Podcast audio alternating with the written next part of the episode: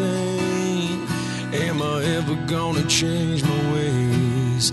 Isolated, separated, sick of the mess I created. The pressure keeps rising. When the truth is what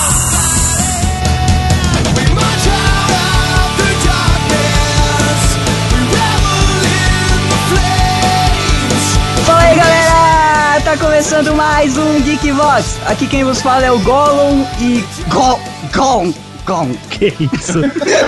Parecia a garganta profunda, velho. Fala galera, aqui é o Fábio Nani e Quênia pra mim não é um país da África. Fala aí galera, aqui é o Guilherme Pisse e eu conheço um hobbit que gosta de queimar o anel. Hum, safadinho. Cara, isso daí não é coisa de elfo, não, até onde eu sei. Beleza, galera? Aqui é o Dick. Ashnag Durbaktulu, Ashnag Gimbatal, Ashnag Taraktakatulu, Ashnag Burzum Iskilpaktul. Tava demorando, cara. Tava demorando pro Dick Saúde, saúde, Dick. traduz antes que a gente esqueça que você falou tudo isso, cara. Cara, isso é na língua negra de Mordor, é só pegar o anel e ler. Aqui é o Rodrigo Maroto e o Dick acabou de falar do Otrak. Você que falar, o que ia falar da sua entrada, cara. Você acabou de tirar a imaculação que a gente queria ter com esse Geekvox de Tolkien, cara. É bom, é bom que ele já comece assim, aberto.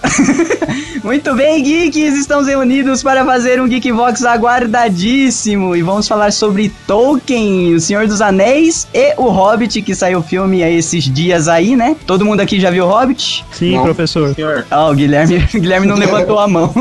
a Flávia levantou a mão aqui, ela viu também. E é isso aí, como vai ficar muito grande, o universo de Tolkien é enorme, a gente vai dividir esse Geekvox em duas partes. Então vocês vão ter uma overdose de Tolkien aí, aguardem. Vamos pra... Deveria ser em três partes, cara. Peter Jackson vai ser em É uma trilogia, claro, com certeza. Deveria ser em três partes e gravado no mesmo dia, né? E ter Ah. versões estendidas pra Blu-ray depois, cara. A gente pode gravar isso na Nova Zelândia? É uma ótima ideia. se for pra Nova Zelândia, eu topo ficar sete horas seguidas falando, tranquilo, cara, com um suquinho de limão e o pé em cima da cadeira. Mas é isso aí, galera. Vamos então falar sobre a primeira parte da biologia. Biologia. Biologia. Logo depois do feedback. Caraca, biologia é uma parada que eu nunca utilizei pra esse tipo de coisa, É cara. bilo- Calma. Eu falei biologia, assim. ET Biologia.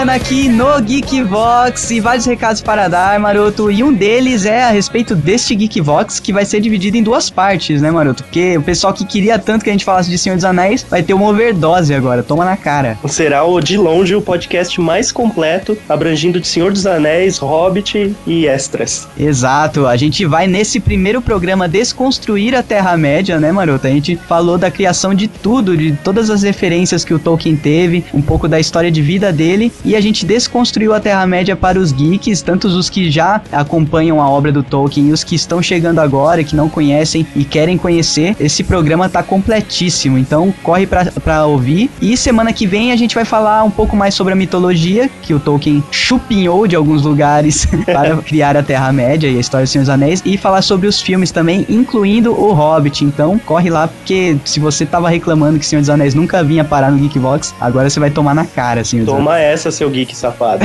É isso aí, mais um recadinho, Marota Geek Trine que está bombando. A gente tem que avisar pros geeks que tem muito, muitos produtos lá que já estão acabando, então tem que correr. Não, justamente, a caneca Winterfell é um sucesso, Big Bang Theory também, então corre lá, geek, senão acaba e me dá preguiça de fazer mais, aí já viu, né?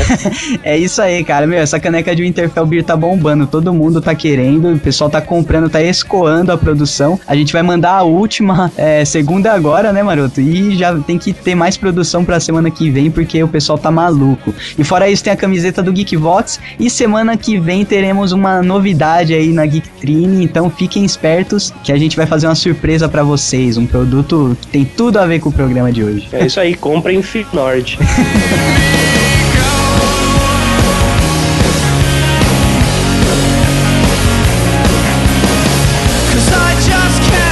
outra atração do Geekvox Marotinho é o Geek Brother Brasil. Que surpre- surpreendeu os geeks essa semana aí, que ninguém tava esperando essa. Começou o Big Brother Brasil, aquele lixo, e a gente fez a versão do Geekvox aqui que tá bombando nas redes sociais. Só foi abrirem a porta daquela pocilga que, o, que o, Doug correu e que criou o Geek Brother Brasil. E só tem gente fera na casa. Exato, é o refúgio pra quem não quer assistir o BBB, vai assistir o GBB, maroto. Tem votação hoje, né? Então, será que o programa sai a tempo? Acho que não. Sai, né? sai sim. Sai. E se Não você tem votação, ainda dá tempo de correr e votar no seu, na pessoa que você quer mandar pro paredão. Exato, os dois mais votados lá no Facebook irão para o paredão, que daí vai até, a votação vai até o final da noite de segunda-feira. Então, se você tá ouvindo isso antes das 10 horas, que é quando acaba a votação, às 10 horas desse domingo, dia 13 de janeiro, corre lá no Facebook do Geekvox e vota. É isso aí, curte a gente também, quem não curte.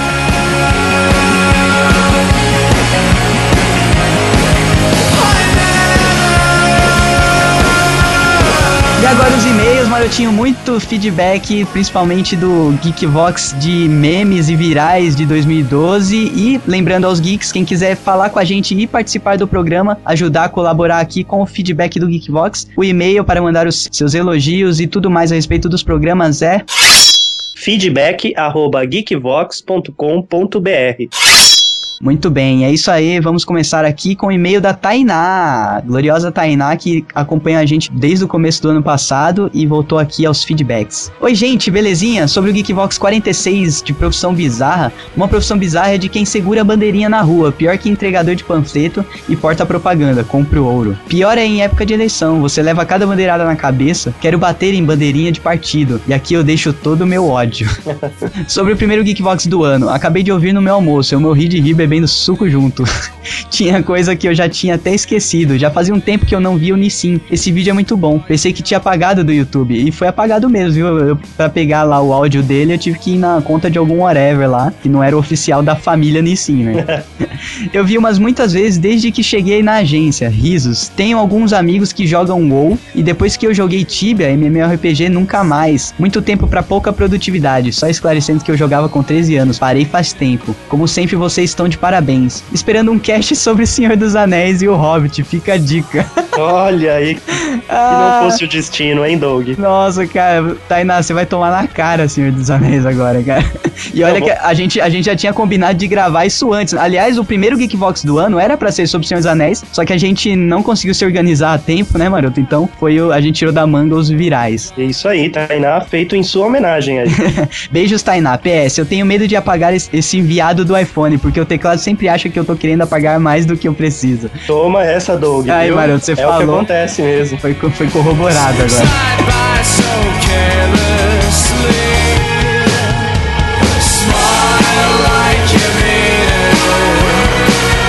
E temos aqui o e-mail do Cristiano Lima, Doug.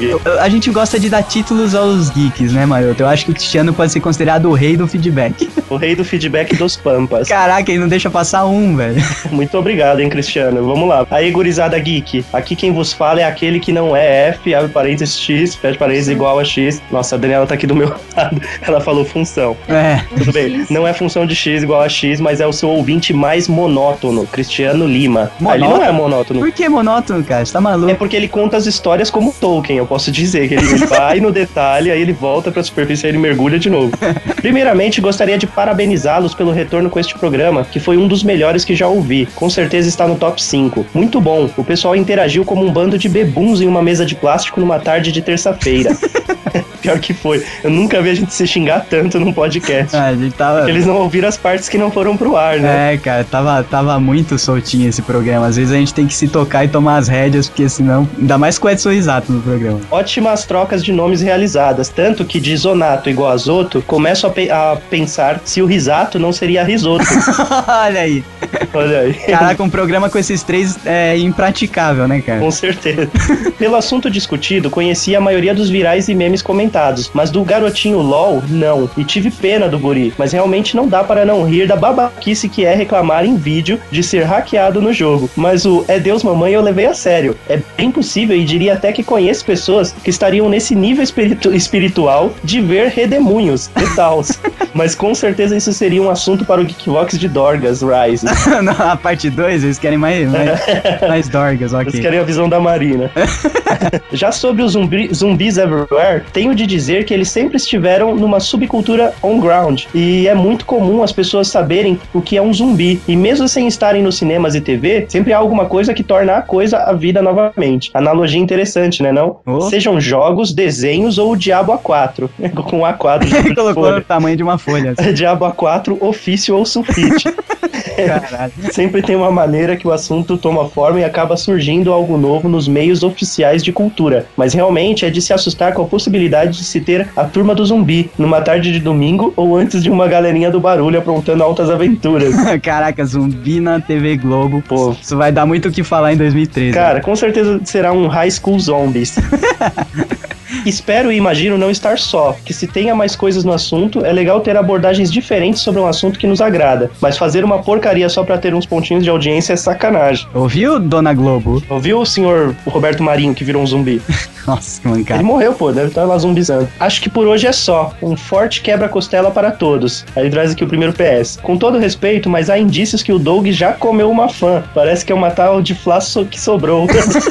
Nossa, cara. que maldade. Não, Geekbox começou depois que eu já estava com a senhora Flá Sobral, viu, Ó. senhor Cristiano Lima? Ela te atura antes de você ser legal. É Isso, exato, cara. Então, é igual aqueles jogadores de futebol, sabe? Tem um ou outro que tá com a menininha que conheceu antes de ser famoso, beleza. PS2, o Maroto realmente reiniciou a internet quando falou a pérola do Manny, pois aqui caiu metade dela quando falou isso, e por isso só pude dar o feedback hoje. Mano, tu deu uma engasgada na internet, né? Deu uma reiniciada. A senha ficou um, dois, três mudar de todo mundo.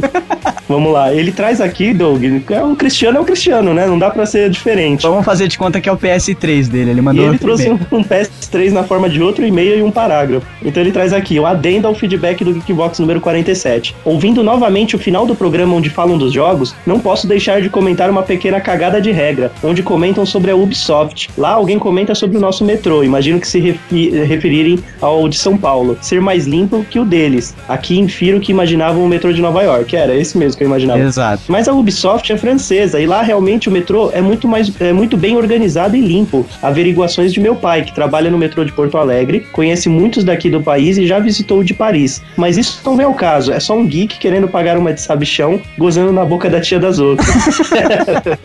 É mesmo, né? A Ubisoft é francesa, cara. é, mas o, o Assassin's Creed 3 se passa nos Estados Unidos, na, na Guerra Civil sim, americana. sim, mas aquela parte do metrô. Eu tô é- tentando, tô tentando limpar a Tá- cagada. Tá fudendo, né? Ele, ele continua aqui, mas falando sério, o negócio foi feio que rolou com a produtora de jogos. Mas eu relevo, pois a bem da verdade, a gente é um povinho foda mesmo. Pois jogar lixo no chão não é uma prática pouco comum. Mas poderiam ter feito uma pesquisa melhor e retratar uma São Paulo melhor detalhada, pois afinal é um dos nichos em que a empresa tem investido ultimamente. Lançado jo jogos totalmente em português. Valeria um esforcinho maior. É, e nem, nem pela parte do metrô, beleza. Eles podiam fazer um metrô com mais cartazes e tal, mas o, o estereótipo das pessoas andando na rua, cara, tava demais. Tipo, todo mundo de chinelo, bermudão, as meninas de top e saia, sabe? Tudo. Sabe, muito, muito tosco, parecendo Cuba 1970, sabe? É, bem por aí, ah, por cara. favor, me poupa, né, o Ubisoft. Já sobre o Kinect, concordo em parte que não tem muitos jogos que funcionem, funcionam bem com ele, mas nos últimos tempos tem melhorado bastante. O Dance Central 3 é uma amostra de, que um de um jogo que é muito bem feito para a utilização do sensor. E pelo que vi, o Dragon Ball é outro que parece muito bom, mas ainda não tive a coragem, aí ele coloca um cifrão, de botar à prova. Bom, acho que agora sim é só. Abraço e até. Valeu, Cristiano, e é isso aí. Valeu pelo, pelas informações pertinentes a respeito da Ubisoft francesa. Muito obrigado aí, Cristiano. Continue mandando seus e-mails bíblicos.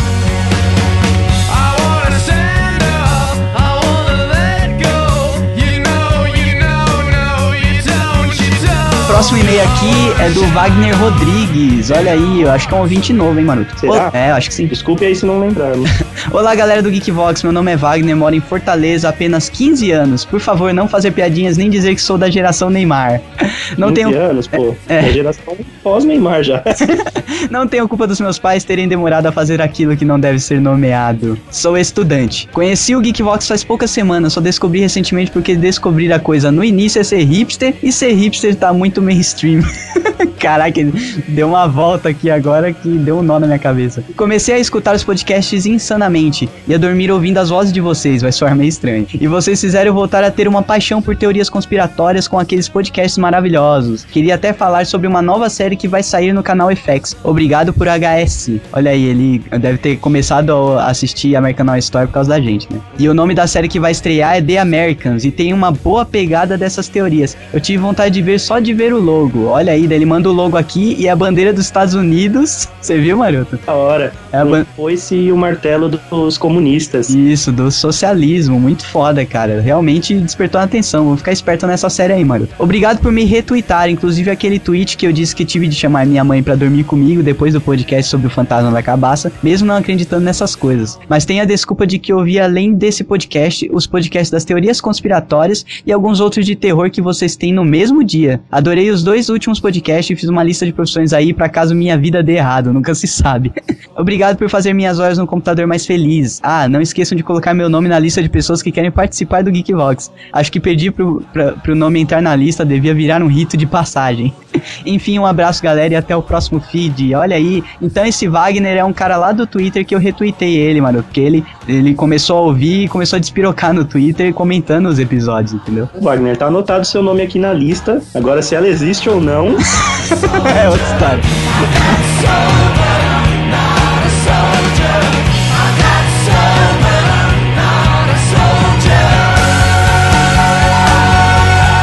aqui da Rosana Origa. É, eu conheço essa criatura aí. Você, Rosa- Origa mesmo ou, ou faltou o nome? Não, né? Rosana Origa, é minha irmã por parte de mãe, essa criatura. Mora lá no Paraná, essa desgraçada.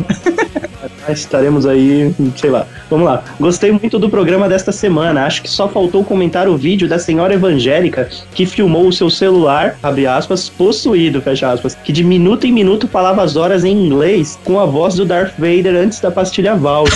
Caraca, a gente esqueceu de vários virais, na verdade, né? Inclusive, a Tainá comentou lá no grupo dos Geekvoxes. Entrei aí no Facebook e procurem. É, o meme da tiazinha que fez a restauração do, do quadro lá, cara. Cara, a tiazinha foi dar uma limpadinha num quadro de mil anos, zoou o bagulho e ainda falou que arrumou. Nossa, cara, ridículo. A gente esqueceu de citar essa merda, mas beleza. Em geral, concordo quando disseram que o melhor momento de 2012 foi o YouTube retirando o vídeo do Latino no ar. Ri muito, muito mesmo. Ri alto quando vi o no Não Salvo. Nossa, cara, ali foi tipo um- a prova de, do poder das pessoas ociosas na internet, né, cara? E foi, ali apareceu um letreiro gigante na minha frente gritando Internet Wins. É, foi bem isso, cara. Muito bom. Chupa latino. No mais, quero desejar a vocês um ótimo ano e quando forem falar de Big Brother, me chama. Ah, o Doug sabe por quê. Beijos. Nossa, cara. A, a Rosana é viciada nessas merda de Big Brother, cara. A gente vai falar um dia de reality show em geral, daí a gente chama você só pra falar sobre Big Brother, tá, Rosana? Ela tem o Bambam tatuado no braço. Vamos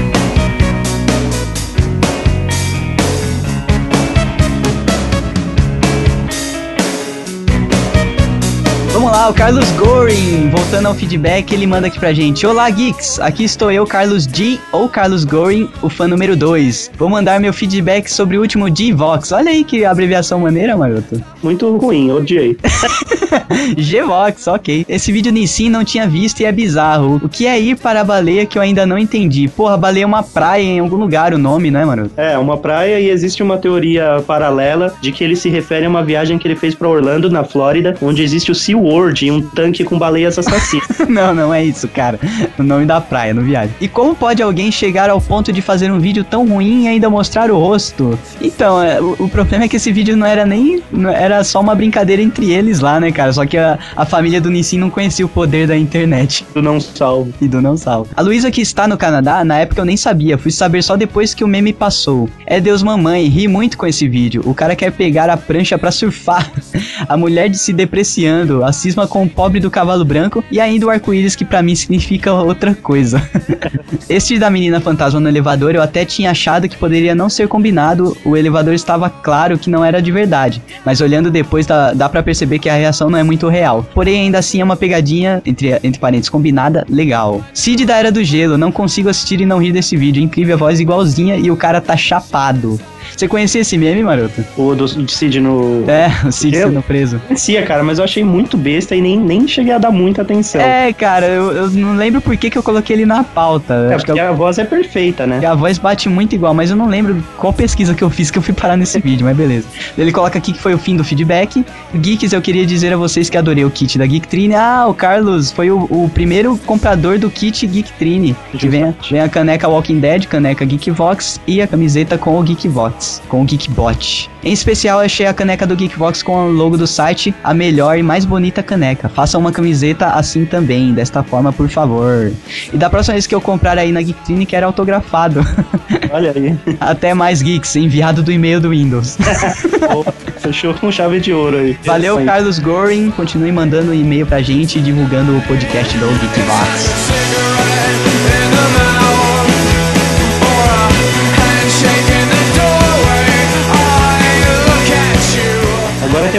Aqui da querida Nívia, nossa estatística de plantão. Olá, geeks. Sobre o GV46, achei muito linda a atitude de vocês em homenagear quem, co- quem colaborou nos podcasts e os ouvintes. Só podia mesmo ter vindo de vocês algo tão atencioso. Certamente, uma das poucas coisas boas que 2012 me trouxe foi conhecer o Geekbox. Caraca! Olha aí, hein? Caraca. Ok, não, mas corre aí, corre atrás de outras coisas legais, ô Nívia. O Geekbox é só pra alegrar a galera. Você merece, Nívia, Nívia, aqueles que erram o nome. como devo ser sucinta, uma observação sobre o comentário que fizeram de como é inútil verificar o que existe no lixo. Fiz a análise de uma dissertação de mestrado recentemente que tratava justamente disso. Queriam saber se a composição do lixo vindo de bairros de níveis sociais diferentes é parecida. Afinal, isso indica o que o pessoal consome e descarta e em quais condições. É mais fácil sim saber como as pessoas se comportam analisando o lixo delas do que as compras. Quem analisa a compra é a parte de marketing. Olha aí, maroto, esclarecimentos by Nívia. Muito bom, Nívia. Então a gente sabe mais sobre comportamento geral vendo lixo e comportamento de compra vendo as compras, é isso. Muito bom, você acabou de destruir a tese, viu, Doug? Sendo estatística, mexo com tudo quanto é tipo de assunto bizonho. É interessante. As profissões bizarras são importantes. Imagina que emocionante explicar o que você faz e provocar um trauma sério na pessoa que está ouvindo você, riso. Começando 2003 com os dois pés na porta, ou seja, ela caiu de costas, né?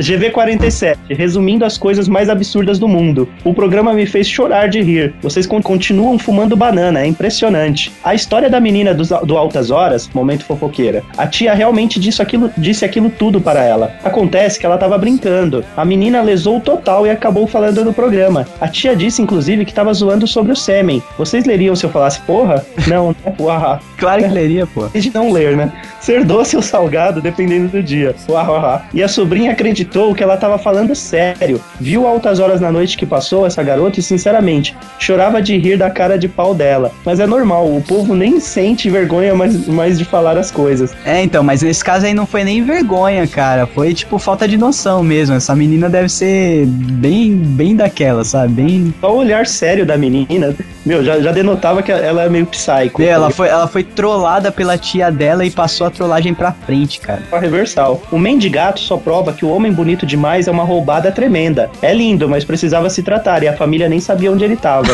Olha aí, fica a dica pras garotas que estão ouvindo o Geekbox. Feio, mas sou seguro.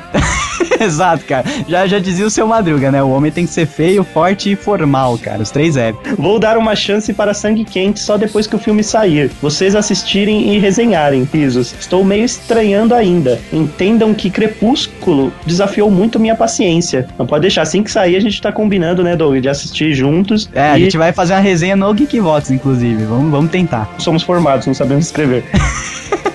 Só sabe falar, fala aí, Doug. E eu duvido que a Globo consiga produzir algo decente sobre zumbis. Mesmo as bagaças que passavam nos anos 90, não dá pra passar agora direito. Imagina a zumbizada comendo o que não deve na tela. Vamos ver, né? Acho que eles não deviam comer ninguém, mas vai saber. Ah, estou devendo ver mais séries ou filmes sobre zumbis, inclusive os depressivos. Filme É. de zumbi depressivo, qual deles? Ah, aqueles filmes que tem final triste, não? Ah, tá. Depressivo, não zumbi. Ah, tá. Praça é Nossa é foda. Praça com dois S, tá, galera? O, o meme. Ótima recomendação. É, o Carlos Albergson é realmente a... Ah, cara, pra mim foi o melhor meme de 2012, cara. Aí ela, ela fecha aqui explicando um pouco do sumiço dela. Meu sumiço se explica fácil. Jornada dupla de trabalho. Mas sempre há tempo de escutar o Geekvox, nem que seja por partes. Beijos, Nívia. Valeu, Nívia! A gente tava com saudade dos seus feedbacks e continua acompanhando a gente em 2013. A jornada dupla de trabalho pra comprar na Geek Trip. It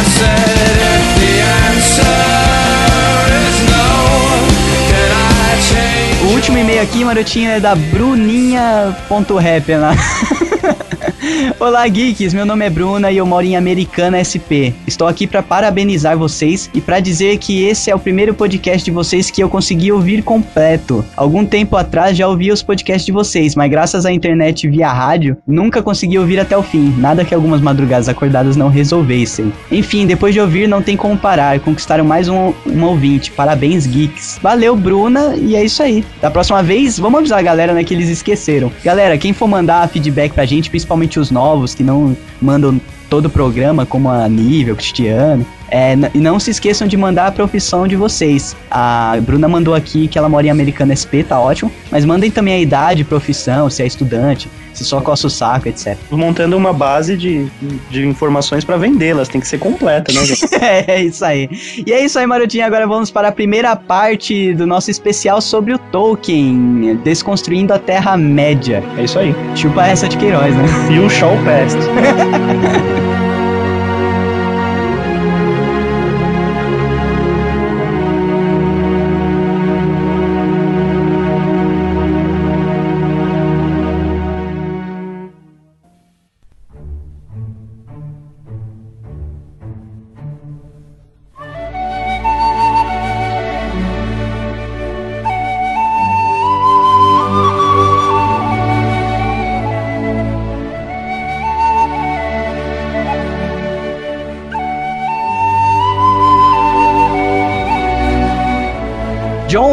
Ronald Reuel Tolkien. Até o nome dele já é difícil de falar, né? Deve ser por isso que ele colocou tanto nome difícil nas obras dele, né, cara? Por um minuto eu achei que você ia falar Jon Snow, além da muralha.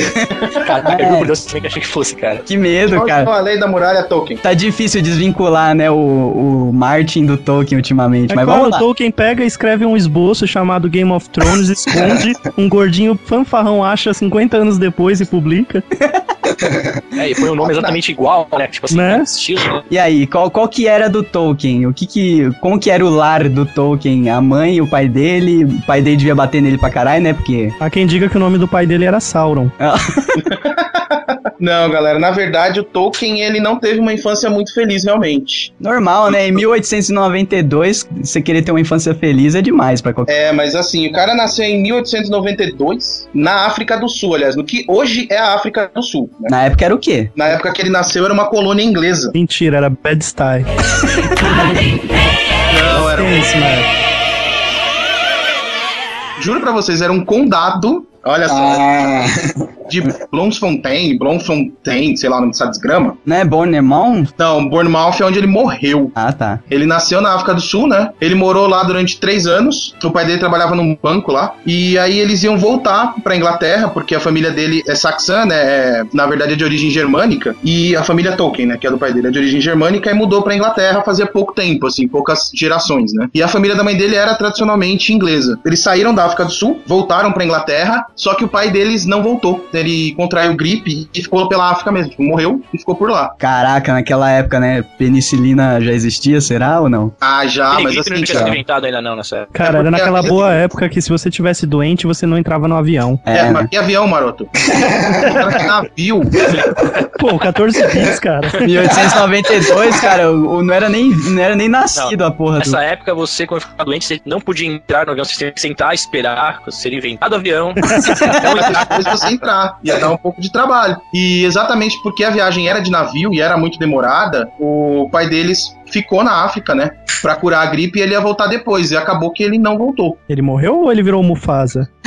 ele, ele foi pras nuvens, junto com os reis antigos. Putz, então ele morreu, galera. Só explicando aí morreu. pros geeks. Aqui, o Mufasa morreu, gente. Não é legal tá na nuvem. Hoje em dia tá tudo na nuvem, até o Mufasa. É, a mãe dele era anglicana, o pai era católico, e a mãe se converteu pro catolicismo depois da morte do pai. É, homenagem póstuma pro cara, é isso? É. Não sei, talvez, né? E aí o Tipo, que é, é Deus, mamãe. Não, e você vê a influência disso em todas as obras, em toda a obra É, dele, então, né? isso é importante porque assim, o Tolkien ele era muito católico. Ele não era pouco católico, ele era muito católico. E nisso, isso foi importante pra ele porque é, nessa época a mãe dele acabou fazendo amizade com os padres que tinham na cidade que ele morava, que era pequena, né? Eles foram pra uma cidade da Inglaterra muito pequena. Não, peraí, sinal- peraí. O pai do cara morre, a mãe dele se torna católica e começa a fazer amizades. Eu tô fazendo com o dedinho. Louco, amizades com os padres. Virou beata, eu já ouvi essa cara. história. Eu já, meu, isso daí acontece direto. Aí o que, que ela fez? Começou a varrer a casa paroquial. Daqui a pouco ela já tava lustrando a bengala paroquial. Eles que era saíram da. coroinha, por acaso, não? Não, ele não chegou a ser coroinha, pelo menos não tem Ele nada. não chegou a ser abusado, não, Fábio. É, ele só- ele quer chegar. Calma que piora a vida do cara. E o que que aconteceu? Eles foram morar nessa cidadezinha pequena que, por sinal, parecia muito com o Shire dos Hobbits, né? Que era uma cidade, assim, muito rural, era o pessoalzinho com aquela mesma cabeça. Tanto que isso inspirou ele a construir o Shire, né? Que era lá no sul, Bem no sul da Inglaterra, quase caindo dentro da água. Birmingham, né? O nome do lugar. Isso. E aí o que que aconteceu? Ele morou nessa cidadezinha rural, não era Birg- Birmingham ainda, era antes. Né? Uma outra cidadezinha que ele morou antes. Ah, o cara era bem nômade, né? Ele ia É, passando. ele era, ele era, ele viajou bastante. Ele ia passando e morando um pouco em cada lugar durante a cada viagem, né? quintinho que ele conseguia. E o interessante é que, assim, a mãe dele tinha diabetes. Diabetes, nessa época, era sentença de morte. Porque nego não tinha insulina, não controlava. os caras morriam de gripe, cara. Imagina de diabetes. É, né, cara? Pior que é. E a mãe dele morreu logo depois do pai, assim, alguns anos depois, né? E a sorte deles é que, como a mãe dele tinha essa, essa influência com os padres, né? Eles não foram mandados pra um orfanato propriamente dito.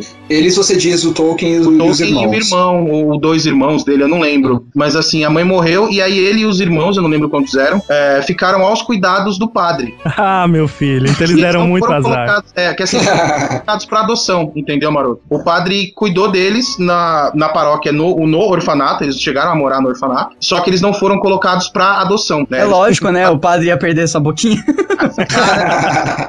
e será que tem uma analogia aí com eles pequenos, sendo hobbits e o padre o Gandalf? Olha, pode, ser, é pode ser. Não, não, tem outra analogia aí. Eles pequenos sendo hobbits e aquele olho gigante lá. Aquele monstro com um olho só. Um monstro Não, de um olho só. monstro de um olho o só. esquema, né, É cara? só, só o Sauron, isso porque ele tá ligado o que a gente vai falar aqui hoje, né? Maroto tá, É, na, Maroto tá na cachaça, só, velho. Maroto, o molequinho pra queimar o anel, realmente. o Maroto, quando ele tá com muito medo do assunto que ele vai abordar, ele entope o rabo de cachaça e vem gravar. Fala aqui. pra vocês que eu seria o que menos sabia de Senhor dos Anéis, mas eu sou o segundo que menos sabe. Aê. Obrigado, viu, Zumbi Hunter?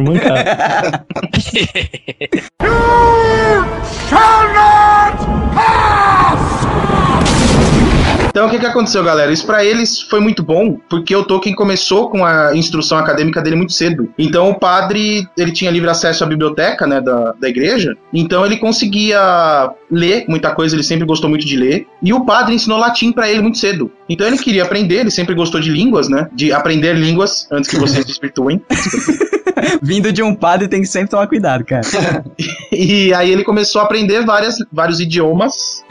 e ele começou com latim, ele aprendeu latim muito cedo e depois foi aprendendo vários idiomas. Ah, então é, da- é daí que vem a maluquice dele de ficar criando idiomas. Sim, sim, ele sempre foi apaixonado por idiomas. Pra vocês terem uma ideia, no auge de conhecimento do Sr. Tolkien, Prepare for battle. ele falava grego antigo, First blood. o latim, Double kill. gótico, Headshot. Islandês antigo, Holy shit. sueco, norueguês, dinamarquês, Humiliation. anglo-saxão, médio inglês, Unstoppable. alemão, holandês, francês, Godlike. Espanhol, italiano, galês e finlandês. Caraca, velho. Médio, médio inglês eu também falo. Não, não, não é o inglês mediano, é o inglês medieval. Não é marromenos, né? Não é wizard. Essa coisa é interessante de, de ele ter ido morar com o padre, porque você pensa, naquela época, pra uma, pra uma família com dinheiro, já era complicado né, mandar o filho pra estudar, pra ter uma formação acadêmica. Pra uma família sem dinheiro, também muito mais complicado. E pra alguém que sem família, cara, pra um órfão, era praticamente impossível que ele tivesse uma formação acadêmica. Cara, isso me lembra uma outra história de Marcelino Pão e Vinho. Exatamente. Porra, é essa? Acho que Tolkien não ia se interessar muito por línguas estrangeiras se tivesse nascido nessa época, ou vivenciado nessa época, depois de ter conhecido o Google Tradutor, né, cara? É, É verdade. Mas essa questão da do interesse por línguas e tal, enfim, ele era filólogo, né? O Tolkien, ele começou a escrever, no caso, a, a questão da, da- do Silmarillion, enfim, toda, toda a estrutura, né, da, da média, justamente para enxergar a origem do surgimento das línguas, né, cara, numa, numa civilização, vamos dizer assim. Então Sim. começou em cima disso, né? É isso que é muito interessante. Eu fiz uma postagem no Facebook dando risada e zoando, falando que tava impressionado com o fato do Mr. Carter falar várias línguas, que eu vi uma entrevista dele, não me perguntem por que no YouTube.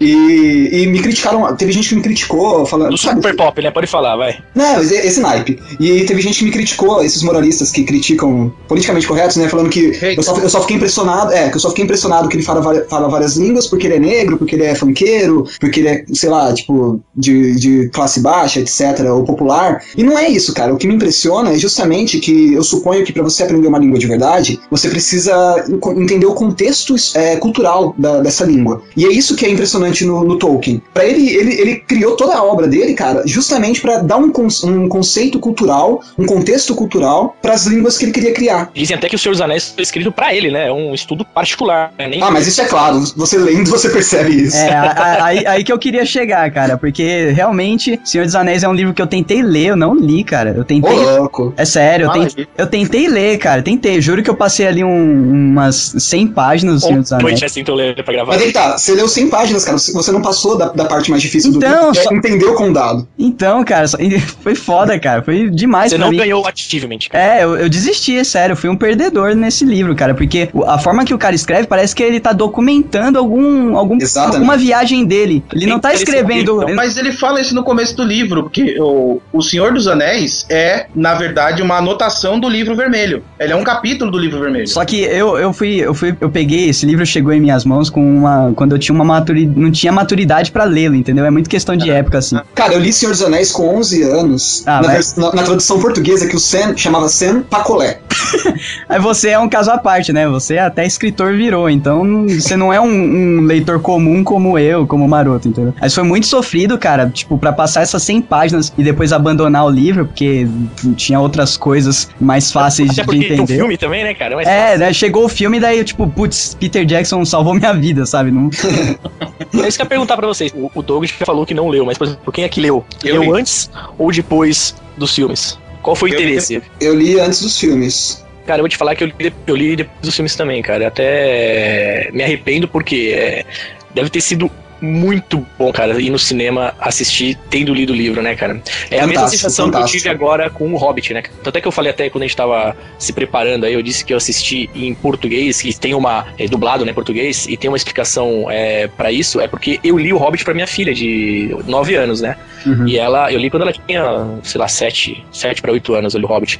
Então, cara, eu e ela, nós temos uma expectativa muito grande pro Hobbit, cara, muito, muito grande. Então, assim, eu e ela no cinema a gente parecia, bom, ela é uma criança, né, cara? E eu parecia também uma criança, tá ligado? O primeiro filme realmente foi isso, cara, porque por mais que você espera de um livro que, meu, fez o sucesso que fez e que tava intrínseco na cultura de tantos países, né, como O Senhor dos Anéis, você fala, puta, vamos fazer um filme, beleza, mas naquela época o que que tinha de filme bom, épico, né, que você falava, puta, o cara vai conseguir traduzir esse livro aqui pra linguagem de cinema sem cagar a porra toda, né, cara? É verdade. E o pessoal foi, foi com uma expectativa muito grande, mas a chance de dar merda era tipo de 90%. Não, até, eu diria que 99% dos, das adaptações do cinema de livros é Cagam. bosta, né, cara?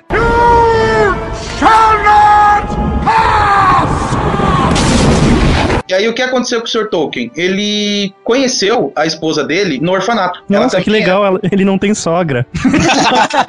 Caraca, É, é um, tem ela, olha só que bacana. é um vencedor, né? Casal perfeito. Ah, Epic Win, velho. E aí o que acontece? Ele conheceu ela lá. E assim, apesar dela ser mais velha que ele, três anos, né? O padre só deixou ele namorar com ela quando ele fizesse 21. o Guilherme tá. O Guilherme tá se acabando, cara. Se recompõe, porra. Ou coloca, ou coloca no mute, caralho. Desculpa. É, Com certeza tá chorando. Desculpa. Ele, ele deve ter tido mal, passado maus bocados com a sogra dele. Nada, minha sogra era um anjo. ok. Então, o que que acontece, galera? Ele acabou, o Tolkien, né, já tava com essa ideia das línguas na cabeça, né? Então ele acabou sendo obrigado a servir na Primeira Guerra. O que pra ele não foi uma coisa muito legal, porque como ele era pobre, ele foi pro front, tipo, ele foi pra trincheira. Eu É, pensei ó. que você ia falar como ele era pobre, ele não tinha dinheiro pra comprar bala. É, ele tacava pedra nos Mamona. Olha que interessante, né, cara? O Tolkien tava na Primeira Guerra e quem mais tava lá? Ernest Hemingway. Hitler. Não, mas falando de escritores. Hitler na Primeira Guerra? Não lembro. Sim, o Hitler, Ele o serviu Hitler pela ele foi Alemanha na Primeira Primeira Ele, ele Guerra. lutou a Primeira Guerra? Foi bucha Caralho. de canhão. Foi bucha de canhão. Olha a minha cabeça explodindo, cara. Cara, o Hitler, ele, ele saiu do, da- do front porque ele tomou um tiro na perna ou na bunda, eu não lembro. E quem acertou foi o Tolkien, tenho certeza. Mas, Mas, o, bom, o é, Hemingway, o Hemingway do Adeus às Armas, que também é no, o Nobel de Literatura, que é um, um livro fantástico. Aliás, toda a obra dele é fantástica. Ele também tava lá na Primeira Guerra. É, ele tava e o também. Tolkien, ele foi muito assolado pelas guerras, porque ele serviu na primeira e os três filhos dele serviram na segunda. Que sorte, hein? Cara, as guerras antigamente elas tinham um sentido um pouco diferente, né, cara? Porque quem sobrevivia à guerra virou escritores foda e tal, até ditador, né, cara? Na guerra do Vietnã ficaram tudo louco, hippie, né, velho? É, tudo É, mano. questão Dá de ácido pros caras no front que dá nisso. Aí o que, que aconteceu com o Sr. Tolkien, né? Essa coisa da Terra-média, pra ele, era a fuga do front. Então ele mandava lá as cartinhas pra namorada dele, tal, pra fugir, mas assim, a real fuga dele de ter que matar pessoas, ter que conviver com a morte, era o mundo fantástico que ele tinha criado. Então, durante a guerra, pra poder fugir do horror, ele imergia literalmente no mundo. E isso fez com que ele tivesse, não vou dizer o ócio, porque ninguém ficou ocioso na guerra, né? mas que ele tivesse um- o, o contexto pra fugir realmente da realidade e entrar no mundo que ele tava criando. Ele pegou a febre, né? Da, da febre de trincheira. Ele voltou com febre da trincheira e foi nessa época mesmo que ele já começou a rascunhar é, Mordor, começou a rascunhar os cenários e tal, né? É, do jeito que é, e deve ter se esfregado. Ah, você tá com febre de trincheira, vem cá, dá um abraço, né? Deve- Devia estar nessa pegada, já que ele queria fugir Não, tanto. na verdade, na guerra, qualquer febre é de trincheira, né, cara? Pega uma febrezinha, tá fora. É, porque na verdade você oferece risco pro resto do exército, né? É, então, a melhor chance dele vazar dali era pegar uma febre. Então, com certeza, ele deve ter lambido o pé de alguém vendo. Na verdade, ele não tava com nada, gente. Você cola do lado do maluco, ele começa a falar de Mordor, Hobbit, Anel. Na hora ele foi. Ó, manda pra em casa. 1914. Manda esse cara de volta, ele não tá bem.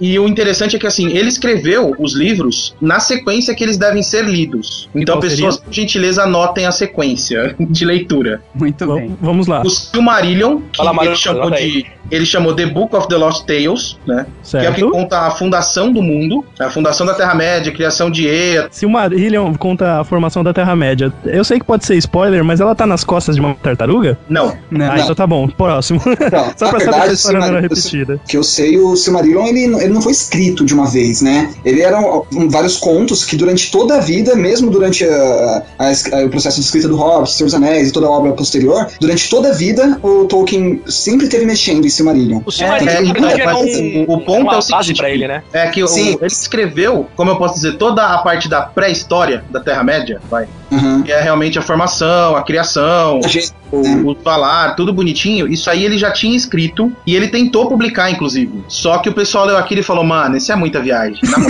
vai rolar. E lançou o Hobbit, a editora, porra, gostou do resultado e pediu mais histórias. pra É, ele. não, então, mas. Aí ofereceu o Silmarillion, mas. Mas o Silmarillion já tava engavetado. Já, é, já tava, já tinha. Já, e, e já, É, tinha sido, já tinha sido recusado. O Hobbit, o Hobbit ele já escreveu num formato diferente, tanto que. Por isso que eu tô falando Silmarillion já tentou lançar o Silmarillion antes do Hobbit, então. Ele É, tentou, assim, foi, ele né? tentou lançar o. Silmarillion em 1919. Não o Silmarillion que a gente conhece hoje. É, era um ele tentou Silmarillion lançar um pré-Silmarillion, vai, um, um, um outro livro contando a formação da Terra-média. Por isso que eu falei, ele- o livro chamava The Book of the Lost Tales. Ele tentou lançar em 1919, não rolou. Aí ele ficou meio decepcionado, não queria mais escrever e tal. Quase 10 anos depois ele começou a escrever o Hobbit. Caralho. Ele é foi entregar o Hobbit pra editora em 1937. Interessante que o Hobbit é, ele tem um, um- um ritmo completamente diferente de todos os outros livros. Porque o Hobbit ele, é- ele é simplesmente uma, uma história de aventura, né? E é por isso que eu tô falando que o Silmarillion foi sendo complementado com o tempo, porque muita coisa que tava no Hobbit simplesmente não tinha explicação, não tinha por que ter explicação. Era um Na livro. verdade, então, É uma, uma aventura infantil. ele mesmo é, escreveu diversas cartas pra justificar algumas coisas que escreveu no,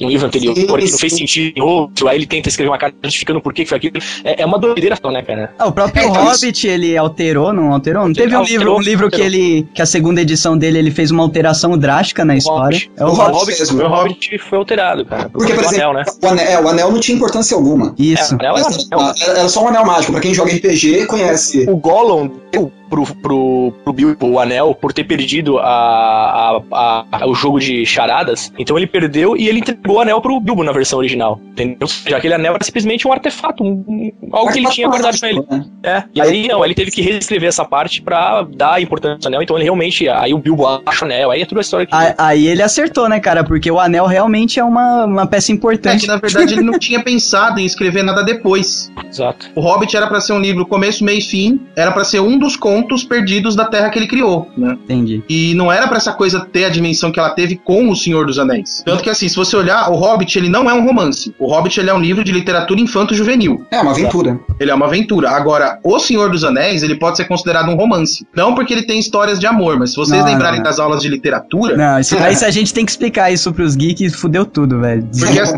o, qual que- quais são as principais características do período literário romântico? Opa. Vamos lá, senhores. A primeira coisa, medievalismo. Todo o universo do Tolkien é baseado no medieval. Ah, essa eu sabia. Apesar- Manda uma mais difícil. A escola do Chaves, né, agora.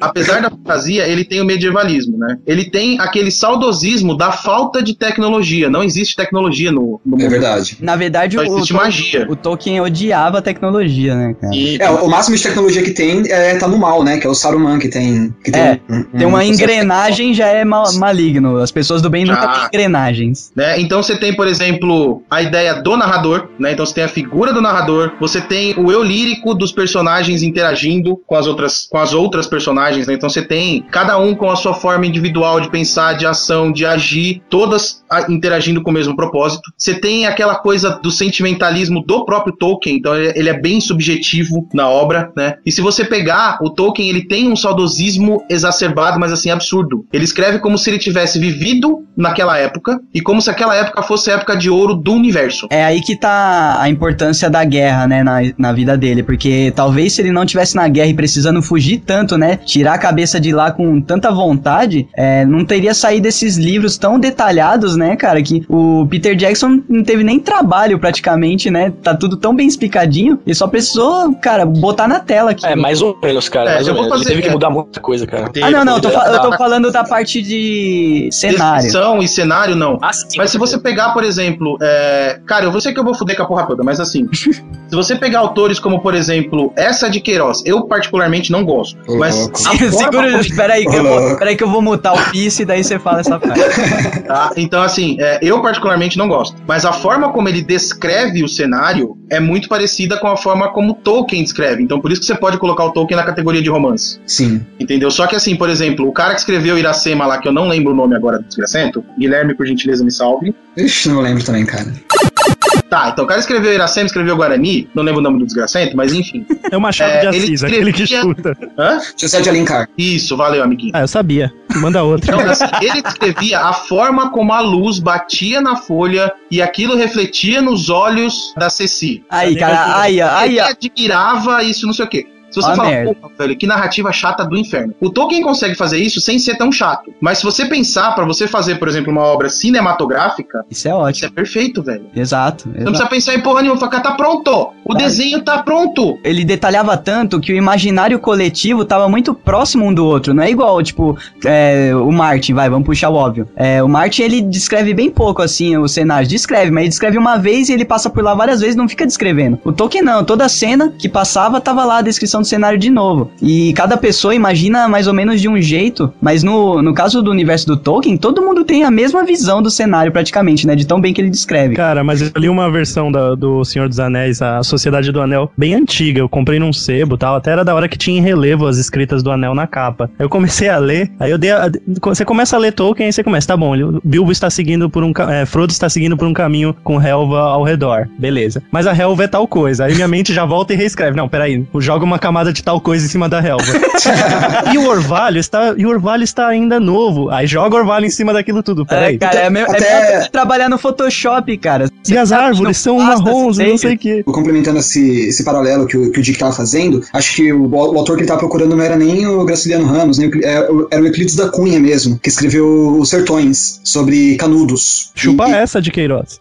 É, não era essa de Queiroz, mas é, é- é da mesma época. E eles têm É o mesmo estilo literário. Isso, aliás, mesmo estilo literário, obrigado. E eles têm essa característica de ser extremamente detalhista com a descrição do cenário, ao ponto de transformar o romance numa prova documental daquilo que eles estão contando. Então, se você lê Os Sertões, por exemplo, é uma obra-prima, uma obra de arte da literatura brasileira. E ele é, é essa forma muito pro- profunda de descrição, tal qual O Senhor dos Anéis é, só que com a diferença de que um está descrevendo um, um mundo real, né? Uma época real da- do nosso país, e o, e o Senhor dos Anéis, é, aliás, toda a obra do Tolkiana, é um, um mundo que ele criou, cara. É É fantástico. o mundo que ele criou, mas baseado nos lugares por onde ele passou, né? E não tinha como É, pegar sim, tudo sim. isso. O Graciliano Ramos devia ganhar um prêmio de fotografia, não de literatura.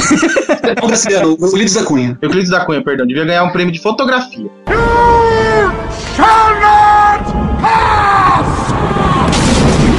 Eu indicaria para as pessoas começarem pelo Hobbit. É uma leitura mais fácil, né? Ela não tem tantos detalhes, é uma aventura muito mais simples de você compreender. Tanto é que eu li para minha filha de 7 É, anos na- de idade. Mesmo que é um, E livro, assim- é um livro infanto-juvenil, né? Exato, Não e assim, após você ler o Hobbit, isso vai te despertar é, algumas curiosidades de saber o porquê de algumas coisas, enfim, isso vai te motivar a passar por essa, entre aspas, chatice de ficar lendo os detalhes da flor, da árvore, enfim, para poder adquirir aquela, aquele conhecimento daquele personagem que você conhece do Hobbit. Então, o Hobbit acaba sendo, na minha opinião, o primeiro livro para começar com Tolkien, né? O Hobbit prepara o seu saco. É mais ou menos isso. Então, Cara, então, assim, foi um azar que eu tive, né? Eu peguei direto o, o Senhor dos Anéis e não, não dei sorte, cara, porque eu não fui com, não fui com o jeito da escrita. Então, porque assim, é uma característica dessa, dessa raça esquisita do que vocês conhecem, que chama nerd, gostar de se aprofundar nos assuntos e tal. Então, é, é muito nerd você pegar, por exemplo, o Silmarillion pra ler. Porque o Silmarillion ele não é um livro pra, pra, pra, pra grande massa, é um livro pra quem já se interessa pelo universo do Senhor dos Anéis. Não, no- o nome dele devia ser su, Sumarioliono, né?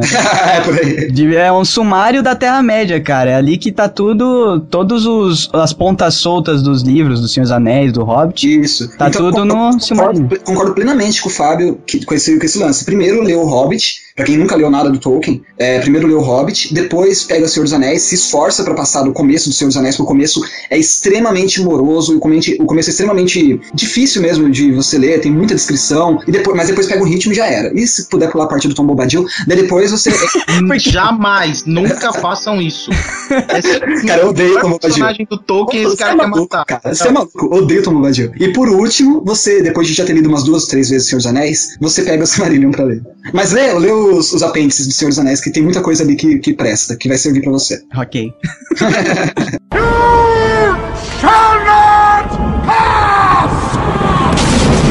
Em 37 ele publicou o Hobbit, né? E já começou na sequência a escrever O Senhor dos Anéis, por isso que ele mudou a edição do Hobbit na segunda edição. Aí em 1954 ele lança os dois primeiros volumes e em 55 ele lança o Retorno do Rei. Qual que era a ideia da editora? Era lançar tudo num volume só, né? Um volume Bíblia, porque e que dá umas 1.200 páginas mais ou menos. Que acabou Só- acontecendo mais tarde, né? É, só que isso saía caro na época. Tinha que derrubar uns 50 entes pra fazer cada livro. cara. Não, imagina o Não, é que na época não, não era muito comum escrever livros extremamente grossos, né? Com É, 1.200 é, páginas tal. Tecnologia de encadenamento mesmo, de encadenação.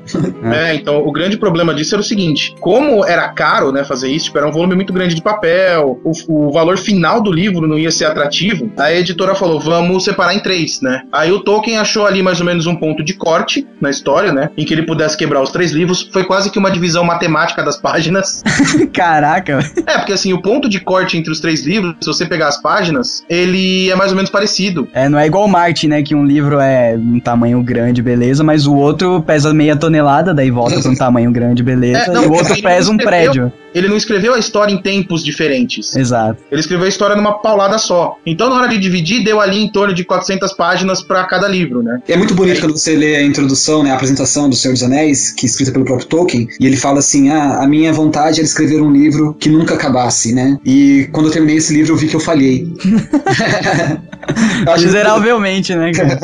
Porque ele queria escrever um livro que fosse infinito, tá ligado? É, ele queria ficar, ficar dentro do mundinho que ele criou pra sempre, né? Essa É, mas aí, aí quem tá caindo nesse risco aí é o Martin, né? É, o, livro se tor- o livro se torna infinito a partir do momento que ele não tem fim. O, o autor morre. Então, É, mas se você pensar, o Tolkien fez isso com a Terra-média, né? Porque ele queria escrever mais coisas, mas ele morreu. Mas ele deixou obras fechadas, né? Tirando o, o sumáriozão aí, o Silmarillion, Hobbit e o Senhor dos Anéis são obras fechadas, são aventuras que começam, tem um meio e um fim, né, cara? Agora o foda é a porra do Martin morrer, cara, e a porra da história dele ainda tá caminhando, entendeu? Pelo amor de Deus, bate na madeira. Ele morreu em 73, né? Aí o filho dele, o Christopher, o filho mais novo, né? Lançou o Silmarillion em 77, então ele recompilou. Ele fez um pegou- trabalho foda de curadoria desse sumário, né? Fez porque ele fez assim, ele pegou o The Lost Tales, né? Isso porque assim, como o Tolkien não conseguiu publicar, ele saiu revisando a porra da história, né? Saiu mudando. Aham. Christopher não mexeu em nada, ponto. É, né? Christopher. Ele só lançou. Aí o Tolkien, como ele não tinha conseguido publicar o livro em 1919, ele continuou Isso. mexendo, né? Foi lapidando esse Foi sumário. lapidando esse sumário. Aí o Christopher pegou esse sumário, né? E É, esse, sumário de- esse sumário devia estar uma bagunça, cara, porque o cara já devia estar velho, sabe aqueles velho maluco? Tipo o Gandalf malucão, o Gagá. cara, ele devia ter pedaço desse sumário na, na gaveta de cueca do velho, devia estar tudo bagunçado, velho. Não, eu sempre ouvi dizer que ele era bem organizado, Tolkien. Né? É, tem que ser, né, cara. E aí o que, que ele fez? Ele saiu pegando né, esses textos, a, a história completa, mais algumas coisas que aconteceram pra frente, né? Algumas explicações do Hobbit, do Senhor dos Anéis, e compilou isso no Silmarillion e lançou em 77. E aí, a partir daí, ele foi lançando várias outras coisas inéditas que o pai tinha, que ele foi lendo, recompilando e rearranjando pra conseguir fazer, né? E ganhou, uma- e ganhou uma grana esse safado, hein? Até hoje. Em cima, em cima, tanto- em cima do pai. Tanto que o nome Hobbit é patenteado pela família Tolkien. Ah, tá, é, beleza. Qualquer pessoa que usa Hobbit, é, por exemplo, por isso que em RPG não tem Hobbit. Eles usam É, Halfling. Eles Halfling, usam né? Porque se usar o nome Hobbit, tem que pagar pros caras. Caraca, será que eu vou poder colocar no título desse programa ou não? Eu acho melhor evitar, hein? Vamos colocar. Coloca o Halfin, tá ligado? E Hobbit vem de coelho, não vem? Ah, bem provavelmente. Bem provável. Não necessariamente. Cara, mas é, olha, olha o tamanho do pé, olha as tocas que eles moram. Não é possível que não tenha vida de coelho, cara. É que como os nomes são dados nas línguas da Terra-média, então não necessariamente é uma corruptela, como por exemplo o ursinho Pooh, entendeu? Ah, Ah, mas, mas Dick, ele, ele inventou a língua, cara. Você acha que ele ia inventar uma desculpa pra fazer um paralelo com o coelho aí? tem que ser, Dick. cara. Coelho toca e pé grande. Cara, então como se fala coelho na Terra-média? É rabbit? Ensopado. Pro Gollum é. Rabbises. Rabbit. Que isso, Não, é um isso- gato. Isso é um gato no cio, cara. Em 92, o pessoal de Oxford, em homenagem ao Tolkien, plantou duas árvores no campus, né? Em homenagem às duas árvores que tinha em Valinor, que Olha faz aí. parte do Silmarillion. Olha aí. Eu Aí já tenho que outra teoria. É? As duas árvores são o seguinte: quando a Terra chegar a seu fim apocalíptico, essas duas árvores elas vão ficar negras e do meio sairá um olho e vai falar: Eu avisei. Idiota. O olho vai falar, I see you. É, Aliás, vocês sabiam que essa frase, ela é dúbia, né? Porque o Peter Jackson montou ela no filme de uma maneira em que você não sabe se ele fala I see you de eu vejo você, ou se é I de olho see you. Hum, ah, é verdade, olha isso. Se é Toma o essa. olho ver você, ou se é eu vejo você. Ah, Chupa que, essa. que não faz muita diferença, já que ele é um olho, né, cara? Não, cara, mas Então, mas você sabe que só é um olho pro filme, né? Porque no, no, no Senhor dos Anéis, pra quem leu, o Doug não, pra quem chegou. É. Agora ele vai ficar jogando na minha cara, né? o Sauron, na verdade, ele é uma, uma, uma espécie de entidade do mal, né? Ele é não um tem espectro. é um espectro, ele não tem uma forma física. Só que como que o Peter Jackson ia traduzir isso, né? Pro, pro cinema? Ah, é tenso. Eu odeio o monstro que não tem forma física.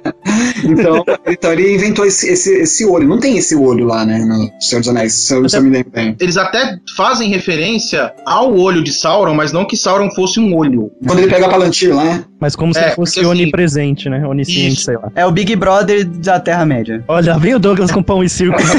Pedro, Pedro Bial da Terra-média. O Pedro Bial é o Gandalf, que vai. Douglas, se você falar pão e circo, eu encerro por aqui.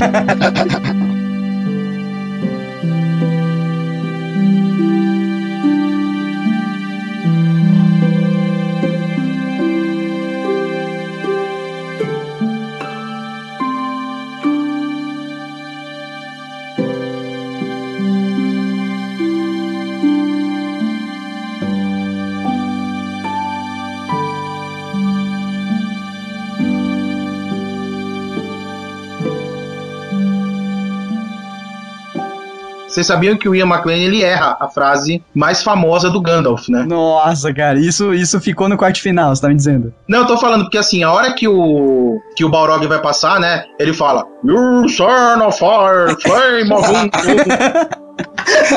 é, aí ele bate, you shall cajado, not pass, né? Era é, assim. ele bate o cajado e fala You shall not pass. Aí bate o cajado. A frase original é You cannot pass. Ah, mas ficou legal, cara. Virou meme até.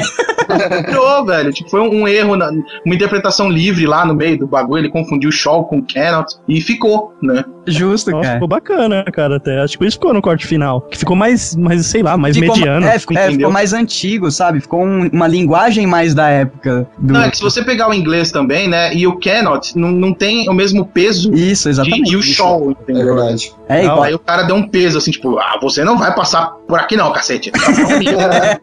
É igual o português mesmo. O português, quando ele é falado na, na ra- em português raiz, né? O português maroto. Opa, o que não existe mais. O português moleque que ninguém mais fala, cara, ele é bonito, ele é pomposo, assim. português da ginga, né?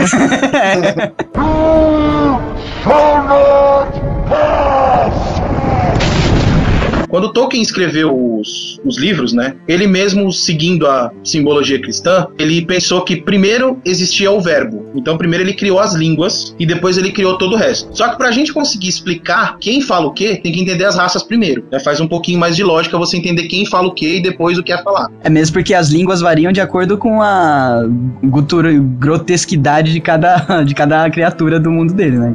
Então tinha que combinar, né? Não adiantava, tipo, um orc ou um troll falando aquela língua que os elfos falam, né? Eu, eu É acho bonitinha e É, que é toda sussurrada, não faz sentido. Então, é, eu acho que isso, isso é, entra na, na questão do verbo e da- das, como que ele vai escolher as letras e os sons que vão fazer essas línguas Sim, que ele criou, né? Então, assim, pra começar, as raças, né? O Senhor dos Anéis tem nego pra cacete. Tem um monte de raça, um monte de criaturas e coisas falantes. E que Então, nem, tipo, nem dava pra é- entrar tudo no filme, né? Entra, tipo, geralmente pra morrer rapidinho e sai fora. É, aparece e some, então. Mas aí a gente tem, por exemplo, é, as três principais raças, né? Do que não aparecem em nenhum filme e em nenhum livro é, diretamente, né? Então a gente tem os Ainur, que foram as primeiras raças a serem criadas. Eles são seres que quase não aparecem em forma física. Eles são entidades e eles que criaram a Terra-média e as outras criaturas. A gente tem os Valar. Os Valar são uma forma física pra Terra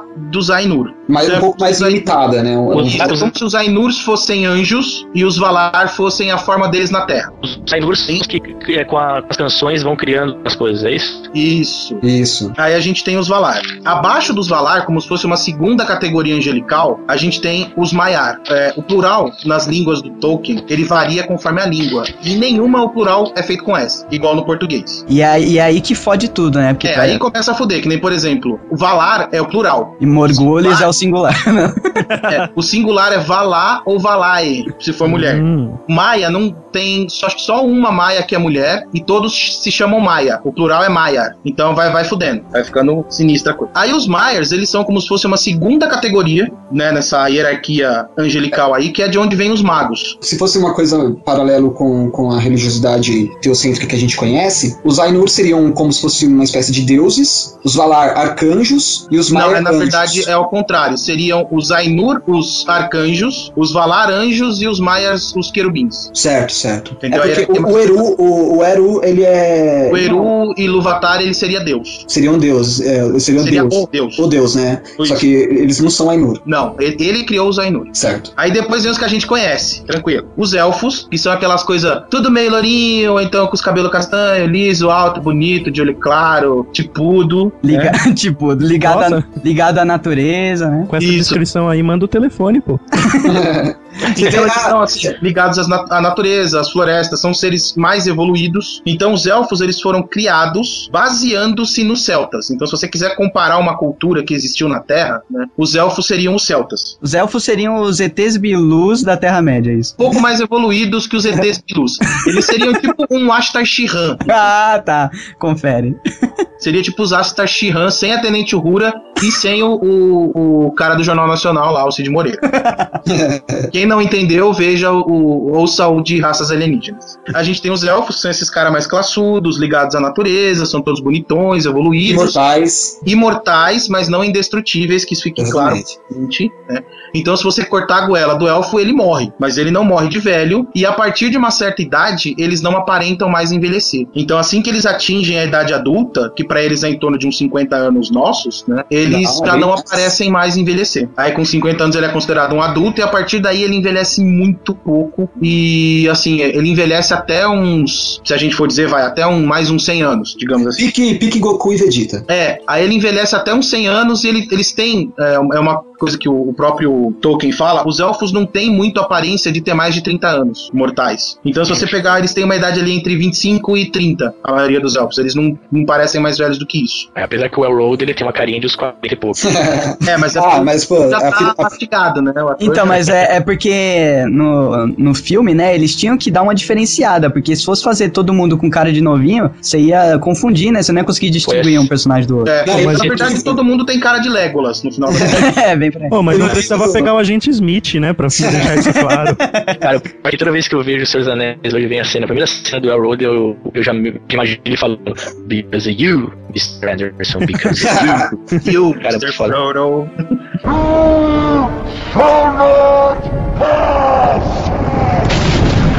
Os elfos são as criaturas mais puras da Terra-média. né? E o contraponto deles são os orcs, que são as criaturas mais sujas da Terra-média. Os Trolls são o equivalente aos entes distorcidos, vamos dizer assim. Isso é. Então tem é, no o, o Tolkien ele cria essa dicotomia, né, entre os personagens. Então, por exemplo, você tem os elfos que são os mais belos, os orcs são os mais feios. E as características elas são contrárias. Então, por exemplo, enquanto o elfo ele tem altruísmo, ele tem amor pela vida e pelo próximo, o orc não tem. Por exemplo, a morte de um elfo pros outros elfos, né, é uma coisa muito dolorosa. Então, você perder um irmão elfo em batalha, por exemplo, alguém que você conviveu 500 anos, 600 anos, é, é algo muito doloroso. Pros orcs não, um orc mata o outro à toa. A maior, a maior diferença entre os dois é que um tem cabelo, o outro não tem, né? Aí já fica clara a dicotomia, né?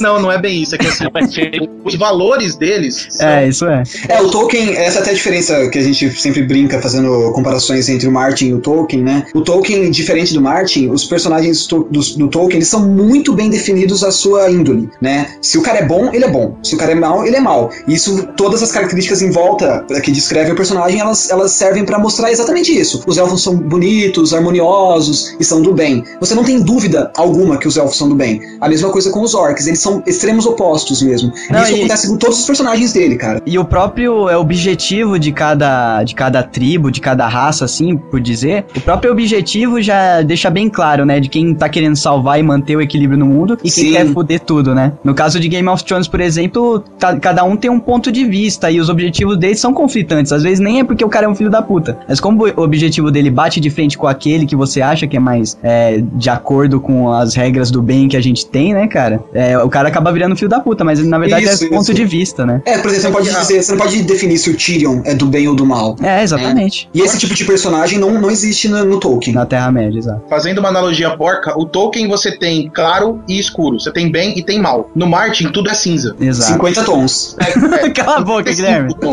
Cala a boca, velho. Então, vamos continuar aqui. Então, a gente tem lá os opostos, né? Os elfos bonzinhos e os orcs sempre querendo destruir as coisas, né? E sempre gananciosos e sempre prezando por tornar o mundo mais feio. A gente tem os anões. é, os anões, eles foram copiados da mitologia nórdica mesmo. Então, se você pegar a ideia do anão nórdico, né? Que é aquele anão que mora embaixo da terra, que é essencialmente ligado às artes da metalurgia, ligado à joalheria, que é um ser necessariamente ganancioso por ouro, não significa que um anão é desonrado. Vamos deixar isso bem claro. A diferença do orc pro anão é: o orc não tem honra. Então o orc não daria a vida dele pra salvar ninguém. Um Ele tem anão a- ele tem honra. Ele tem um vício natural, né? Natural dele por ouro, né? Não uma É. coisa cultural. É, o anão ele tem uma cobiça que o elfo não tem. Isso. O anão ele gosta da riqueza, que a natureza é a riqueza dele. Então ele deixando o ambiente mais bonito, ele é um ser mais rico. O anão não, o anão ele quer possuir a riqueza. Ele quer ter pedrarias e, e ouro. É, Maroto, é, você sabe me dizer quantos foram os primeiros anões que foram criados? Nossa, você tá perguntando isso pro maroto, cara. sabe? Foram Eu sei, eu tô agora pulando. Eu sei. Oi? Foram sete, pô. Sete mesmo, cara. É o da, Sete, da sete Branca de. Neve, pô. Justamente Ele daí que eu na fonte dos irmãos Green. É, o Tolkien se, se inspirava também na- nas mitologias locais que ele conhecia, né? E foram sete anões, cara. Caraca, Sete meu. Entre eles, anões. entre eles Durin, né, cara? Mas isso ele chega a admitir em uma daquelas cartas vexatórias dele ou não? Não, não, ele, de- ele deixa isso pra quem quiser ler na entrelinha. Ele deixa pro Guilherme 60 anos depois falar isso. Não, mas é, é engraçado que você encontra várias referências de contos e, e da mitologia da mitologia local, da mitologia que- europeia, né? E colocaria europeia porque eles são de vários pontos da Europa. Mas ele tem várias, muitas influências mesmo. E, e é uma coisa bastante comum nos escritores de fantasia de lá. Você vê, por exemplo, os Nazgûl, eles lembram muito. ó, Vocês podem querer me bater agora. E alguns fãs mais cate- catedráticos vão querer me bater. É, eles lembram muito, por exemplo, os Dementadores do Harry Potter. Verdade. Sim, na verdade é o contrário, mas É o tudo bem. contrário, né? Não, sim, sim. Mas você não apanhar é o contrário, tá, E, gente? existe- e existem, existem criaturas de lendas de lá que são muito parecidas com os dementadores, né? Que sugam almas. Tem até um, episódio de Supernatural que eles enfrentam um, um monstro que é um dementador, só que com outro nome. É um Banshee. Banshee. Banshee não é o que É um grita. Banshee. O Banshee ele é irlandês e ele tem duas características. Primeiro que o Banshee é sempre uma mulher e ela abusa sexualmente do, do homem que está sendo sugado, no, Ah, é? no amplo É. sentido. né? Interessante isso aí. Vantagem. E ela suga a alma da pessoa enquanto ela Cara, se dependendo de por onde ela sugar a alma, É, Deixa levar, né? digamos assim, o Banshee suga sua alma pela boca de baixo. que rapaz. E isso não é mentira, isso é parte da lenda. E a Banshee ela é sempre uma mulher velha. Assim, assim deu do Mortal Kombat, não era? É, ela, ela foi inspirada numa Banshee. E o Então Banshee vê- também é conhecido como espírito gritador. Sim, É aquele justamente. espírito que uiva e grita nas ruínas. Eu né? só conhecia essa parte. Então você vê, você vê que tem várias influências. A parte pornô do Dick eu não da- conhecia. dessa mitologia, dessas mitologias, in- inclusive algumas influências é, mais básicas, como essa do- dos sete anões, por exemplo, que são, foram os primeiros anões. E se vocês quiserem comparar os anões com alguma civilização que existiu, né? Os anões eles são os vikings. É um, vi- é um Pocket Viking. Um, um viking de bolso, né? Ele é um Eles são- viking no nível hard, porque se fosse grande, eles destruíam o Sauron lá com uma porrada, tá ligado? E eles são pequenos justamente pela forma como eles foram criados, né? Porque os anões, isso quando a gente entrar na mitologia dá pra gente explicar direito, mas eles foram criados. Um, um dos, dos, dos, dos Maiar queria criar uma raça pra poder lutar contra o, o Melkor. E ele criou essa raça e ele criou escondido, porque ele não podia criar, ele não tinha permissão de Eru pra criar uma raça. E ele criou essa raça escondido no subsolo, né, debaixo da terra. Então os anões eles são pequenos porque podiam sobreviver melhor lá debaixo da terra. Então E aí, falando das músicas, ele criou eles com um riff só de guitarra, né? Bem curtinho. Mas é por isso que, que os anões são seres mais resistentes, né? Eles resistem ao fogo, resistem a altas, baixas temperaturas, porque eles foram criados para viver embaixo da terra, né? Isso, e eles vivem bastante. Um anel, um, um anel, ó. Um anão ele vive em média 300 anos. E não tem fêmea. Tem sim, tem sim. Existem as fêmeas dos anões, Que mas parecem. elas são que- muito parecidas com os homens. Não, isso, Exatamente. isso, foi, isso foi um adendo do filme, cara. Isso foi um, um alívio cômico do filme. Não tem isso no livro. Em nenhum momento, em nenhum dos É, livros, tem uma tem, fêmea, é tem- verdade. tem referência a Anã. As mulheres Exato. anãs, isso é verdade. Não, não tem referência, mas elas estão lá, cara. Não tem como. Elas existem porque nascem anõezinhos e É. eles brotam da terra. Não tem como a, brotar. a, a não brota da terra, cara. Não, ô, Guilherme, isso é sério. É, o Tolkien, ele não fugiu em nenhum momento da ordem da criação. É. Então, anões até são os hermafroditas, entes- pronto, cara. Não, não, é sério. É Até os entes, eles têm fêmeas. Todo o... São as entre-esposas. É, tá, tradução nojenta. Mas assim, é, todo ser na Terra-média, ele nasce de um macho e uma fêmea. Isso é... que susto. É que eu não Isso lembro. É não sério. lembro. Isso é palavra de ordem. Eu achei que fosse ao contrário dos elfos, que só tem mulheres, entendeu? Não, não, mas é o, muito Guilherme, fica subentendido, entendeu? Não existe referência, não são citadas, mas elas estão lá. É que as mulheres anãs Estão lá não nos são seus guerreiras. fogões. Elas não são guerreiras, então elas não servem pra nada. Elas né? estão lá pilotando seus fogões pequenos. Mas a não sei se vocês repararam, mas no, no filme do Hobbit elas aparecem, né? Na- quando o Smaug aparece lá destruindo tudo. É, lá quando aparece elas mulheres. Parece mulher anã? Aparece, Aparece, quando elas estão aparece. fugindo, quando eles estão elas têm até. Elas têm. Tinha, elas têm uma, uma costeleta meio grande. É. Elas, elas têm barba? É. Não, não tem barba, mas assim, elas Vai têm ter uma uma costeleta costeletona e algumas têm um buço bem avantajado.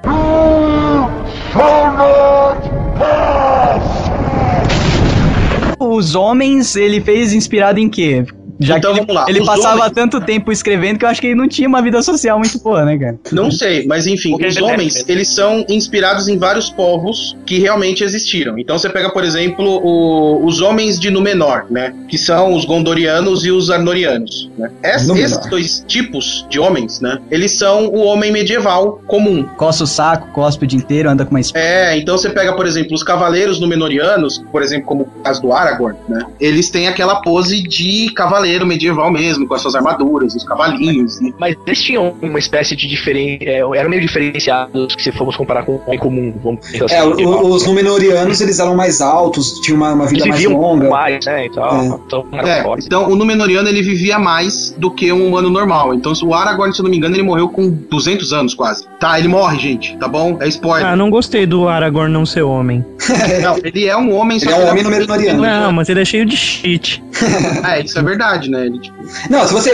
O, o Aragorn do filme, ele é muito mais humano do que o Aragorn do livro, cara. O Aragorn do livro, ele, ele tem uma coisa muito mais mística em volta dele do que o filme. Eu acho até isso legal. O, cara- o, o Aragorn do filme, ele passa aquela coisa meio brutona, né? Tipo, Sim. e depois você vê a ascensão dele tudo, durante toda aquela jornada do herói. Mas no livro, ele já tem, desde sempre, uma coisa mais mística em volta dele. né, E o legal do Aragorn, do livro, é que assim, ele não só é diferente, né? Tem essa aura, ele é maior, ele é mais rápido, ele vive mais, mas ele também é um descendente direto dos reis Númenóreanos. Sim. Então ele é um Númenoriano especial, ele é tipo a versão Plus Advanced de, de um humano. Por isso Então, que é o mas, retorno do rei, né? mas eu acho que no, no filme foi um artifício que, o- que usaram, né? Não colocar muita mística em cima do ser humano, pra ele ser uma, a âncora que sempre tem que ter, né? Na maioria. Sim, exatamente. É. Que você assistindo O Senhor dos Anéis, você tá no meio de um monte de criatura fantástica ali, você fala, carai, que, que merda é essa? Fora, fora o fato do Peter Jackson não curtir muito essa parada de ma- magia, sobrenatural, assim, sobrenatural, assim, coisas mágicas. Pô, mas se ele não curtisse, ele não ia dirigir dessa porra, né, cara? Mas Não, não, eu digo assim, ele não, não é muito é, chegado em exemplo, magos, mostrar, tipo, magias, as coisas são mais sutis com ele. Ah, tá, sim, sim. É, ele não gosta daquela coisa muito Harry Potter de balanceia a varinha e acontecer um negócio. Exato. É, por exemplo, no Hobbit, sem dar spoiler, mas tem uma cena de Gandalf dispara no livro bolas de fogo e no filme é uma é, o Peter Jackson é uma coisa mais sutil. É, entendeu? eles são pinhas, ele pega,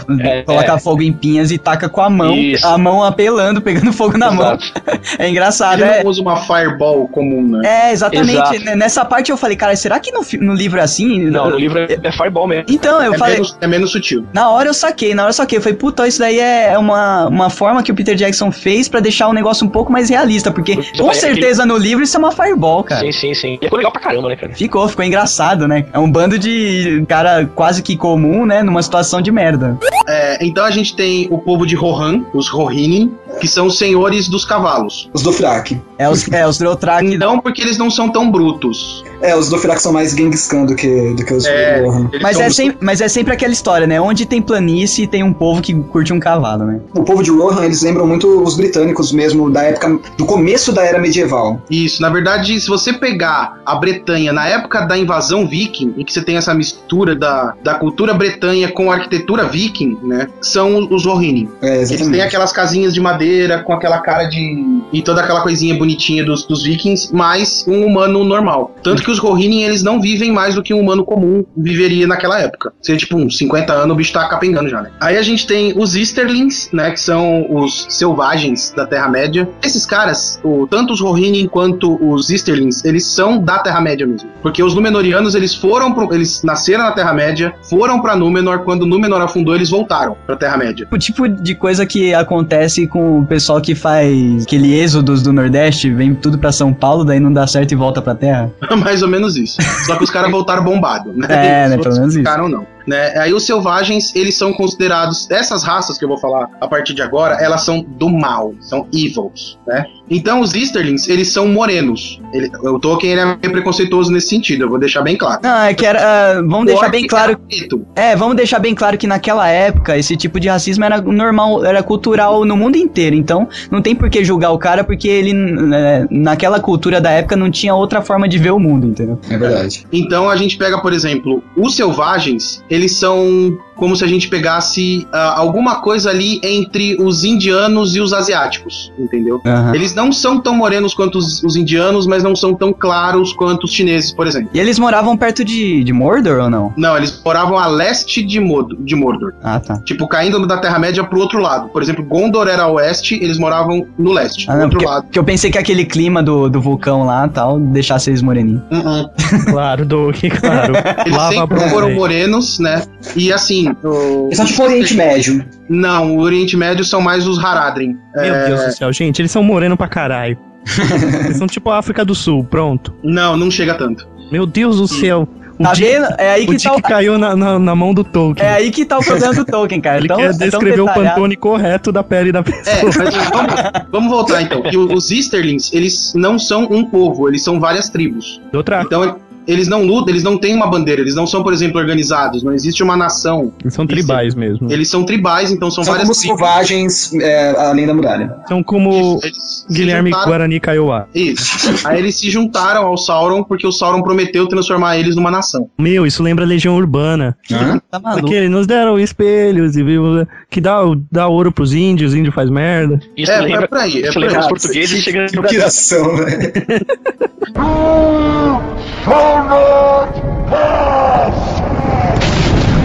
Uma outra raça de humano, que são os Haradrim. Os Haradrim ficam ao sul da Terra-média, eles têm um território gigantesco no sul da Terra-média, e eles são parecidos com os persas, se a gente fosse comparar. Que é Eles têm pergunta? essa coisa do Oriente, mais do Oriente Médio. Eles parecem, é, inclusive, sem as máscaras, sem as coisas, eles parecem habitantes daquela região ali do Oriente Médio. E eles têm uma arma fodástica no filme que é o Mumakil. Não sei se vocês lembram. Que é aquele elefante maneiro. Não. Infante. No- Na tradução, mamute. na tradução portuguesa que eu li, era olifante. Então, é, É, por, isso era que, é por isso que eu confundo, cara. Porque eles chamam de olifante no filme também. Achei É, mas se você ouvir em inglês, ele fala Mumakil. É, que é, na verdade é um mamutão, né? Isso, é um mamutão. Então, é, se, se a gente quiser pegar no filme, ah, eu quero lembrar desses caras no filme. Esses Pega caras 300. aparecem no filme 2, eles aparecem nas duas torres. A hora que o Frodo tá rolando ah, ali perto do Black Gate, que ele desce rolando atrás do Sam, não tem uma fila de soldados entrando no portão? Sim. Aqueles caras são os Easterlings, que estão entrando ali. Os caras que atacam o Frodo no mesmo filme, em cima do mamutão, que parece persa, esses caras são os Haradrim. Que o Legolas dá um show derrubando um desse, né? Mas- Eles matam o Mumakil como se estivesse matando uma barata. Não, ele, ele mata um mamute usando palito de dente, né? É, bem por aí, cara. E, e- Porque- e essa eu- cena. Eu, E eu, e essa- não lembro se no livro o, o aparece, ele descreve umas cenas assim com o Legolas, cara. Eu não Não, não tem, não tem. Não tem isso Não, essa agora. Isso Sim. daí tá Essa muito. cena foi encaixado no cinema mesmo e é fantástico. É, porque ela é, ela é totalmente feita pro cinema, totalmente. Sim. Desde o começo até o final é uma cena. Isso daqui é pra galera que tá sentada na poltrona. E não é só isso, não. Várias sequências do Legolas não tem no livro. Várias sequências que tornaram o Legolas o Legolas elfo foda. Não é tão foda. Na verdade, nenhum personagem é tão profundo assim no livro. Percebi que a maioria das pessoas que tem arco e flecha ou uma besta, né, senhor Daryl? Geralmente são pessoas que são colocadas pra fazer malabarismo dentro da, do- da obra, cara. Simplesmente porque essa arma é legal pra caralho, né? Você não vê as pessoas que tem katana, cara. Aí a última raça de humanos, né, são os corsários de Umbar, né, Jack que eles Sparrow. são na verdade piratas. Eles são, aí depende porque assim, eles são considerados um povo, mas não são. Eles são mais ou menos como se fossem os caras de Pike. É, os caras de Pike lá, que são. Só querem. É, é o tipo os anões dos homens, né? Só quer riqueza, roubar. Quer saber de pilhagem e tal, e eles são malvadinhos. Hum. Eles não são do mal, né? Eles não são do mal. Eles são, tipo, pagou melhor, tô indo aí. É, É, mercenário. malvadinhos. Mercenário é malvado, cena- pô. A única cena em que eles aparecem é no Retorno do Rei, quando o Aragorn vem com o exército de espíritos, que ele toma os barcos dos caras. Ah, é, né? É, inclusive, um dos piratas é o Peter Jackson. não, é sério. Ele sério? participa- sim, ele, ele aparece lá, é um dos piratas. Na verdade, o Peter Jackson aparece em todos os filmes dele, né, cara? Sabe? Esconde- Ele é tipo. Hitchcock, entendeu? Ele se esconde nos filmes. É, ele é tipo Stan Lee, tá ligado? E eu- e eu- o eu Tarantino achando- gosta também. E eu achando que tinha sido egocêntrico demais colocando a minha presença num dos capítulos do meu livro. Nada. Você foi um copião. Foi noob. Nada além disso. Foi um noob da. da, Se da- você fosse foda, você se colocaria pegando a mina Yeah. do livro. E é não, melhor não. O Gandalf deve ser o Tolkien, né, cara? Certeza. Não, o, o Tolkien especula-se que ele fosse o Tom Bombadil. Ah, que merda, hein? Olha, e o Guilherme não Nossa, gosta. Chato, cara. É o personagem mais chato que podia ter, ser limado da história. Tem muita gente que odeia esse cara. muito bem de limar esse personagem. Ô, Dick, mas o, o cara não é. o- Ótimo, Tom Bobadil seria ótimo se ele tivesse no Hobbit, não no Senhor dos Anéis. Ele tá completamente deslocado no, no Senhor dos Anéis. Pô, ele é o espírito da Terra-média, meu. Maroto leu isso na pauta achou que Eu falei isso pra Não, o ele. Dick já me falou isso. Quando a gente foi ver o Hobbit. O Pô, Tom não Bombadil é o espírito da Terra-média. É Eu tipo como apoio. se fosse Gaia na mitologia É com uma whatever. versão menos gay. Que tomou mais ácido. Muito mais ácido. E o melhor é a expectativa do Dick quando a gente tava assistindo o Hobbit, que aí aparece aquele outro mago marrom. Madagascar. Mas aí não, fica, não ficou muito claro no começo quem era. O Dick estava, tipo, com dedinhos cruzados, torcendo pra que fosse o, o Tom Bombadil. Pronto, não falei.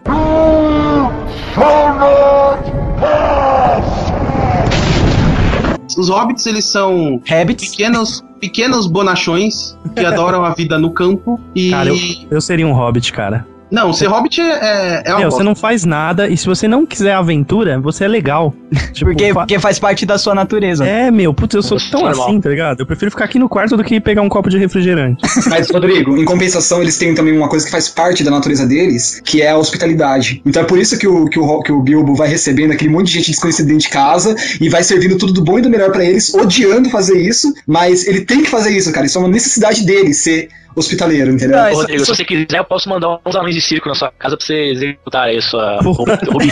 Porra, não quero não, esquece. Cara, é muito coisa de. Se você parar pra pensar, né? O que, que é o condado? Ele é uma vilinha de pessoas, gente boa, né, cara? E é, é- Antigamente, né? Hoje em dia não dá mais pra falar isso. Mas antigamente eram assim as casas. Você chegava, sentava, conversava. Sim, sim, alguém te, te servia alguma coisa. Tava tudo certo, né? É muito legal assim, né? Porque você, os hobbits, queira ou não, eles acabam sendo a raça protagonista de toda, toda a história do Senhor dos Anéis, né? Então é, é interessante porque a gente, a gente, é, quando como leitor, a gente entra na história como um hobbit, né? A gente acompanha no Hobbit a história do, do, do Bilbo Bolseiro que ele mesmo escreveu e no Senhor dos Anéis a gente acompanha o Frodo e o Sam na, na saga do Anel. Então você tá vendo o, o, o tudo que tá acontecendo ali, tudo, tantas coisas grandes e fantásticas, pelos olhos da criatura mais fraca, supostamente a criatura mais fraca e mais frágil da Terra-média, e a criatura mais simples. Isso é, representa nós, representa os humanos, né? Exato, Tanto tirando, que a tirando o pé peludo. Tirando o pé peludo, é isso aí. Tanto que a Galadriel fala pro, pro Frodo que até a menor das criaturas pode mudar o destino do mundo. Ah, muito isso, da, isso daí é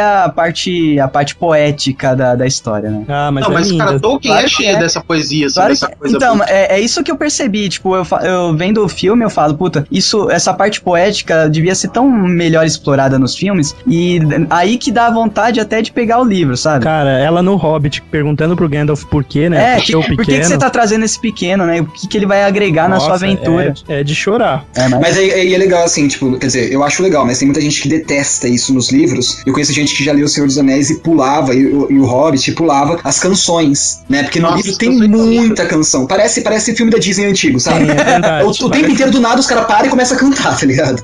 É que o problema é que uma coisa é você ouvir a canção da maneira como ela foi é, criada, né? Outra coisa é você ler e tentar imaginar como seria a melodia daquela canção. É, Eu não consigo, não tenho esse cara, de ler um texto Então, assim, deve ser algo mas, assim. mas é muito fantástico com a, a adaptação na versão estendida do Senhor dos Anéis. Ah, tem sim, pô, fica fantástico, cara. Fica muito cantando a, canção- a canção de Beren que ele canta, Dick? Cara, eu não lembro qual é a canção que o Pippin canta no terceiro filme. Não, não. O, o Pippin canta o filme- uma canção no terceiro filme, eu, eu não lembro também qual é na, na versão normal, mas na versão estendida tem o, o Aragorn cantando. A, Ah, eu não, não vi a versão de Beren, estendida. Eu acho que é cantando, contando a história de Beren e da. Qual é o nome dela? Lúthien. É que, por sinal, essa era a representação da mulher do Tolkien nos livros. Ah, é? A Lúthien? É, Que ela legal. era a mulher do Tolkien. Tanto que tem. ó, ele escreve na, na lápide dela, tá escrito: é, Tudo foi feito para mim, a Lúthien, e tá o nome dela lá. Ah. Lindo, cara. A história do- de amor deles é linda e triste. E ele canta, e o Aragorn canta, e a canção, cara, é de chorar. O jeito que eles Sim. transpuseram a canção Você, é linda, é se linda. você linda. pegar o, o- o terceiro filme, né? Quando o Pippin canta o All Shall Fade, velho, aquela. A, a bagulho é foda, velho. Aquela música chega a arrepiar. Faz muito sentido essa obra ter virado um filme. Ela precisava virar filme, né, cara? Porque Verdade. É uma, é uma história tão bonita e que, tipo, não alcançava todo mundo, porque nem todo mundo é, tinha acesso a. Não, acesso todo mundo teve, né? Mas nem todo mundo conseguiu entender muito bem o que o Tolkien, naquela viagem de ácido foda dele, queria dizer. E, puto, o filme ele condensa isso e passa pra uma linguagem mais moderna, sem perder, né, essa, essa parte bonita, né, cara, dos livros. Eu achei muito foda. E ainda tem gente que tem as moral de reclamar de filme desse tipo, né, cara?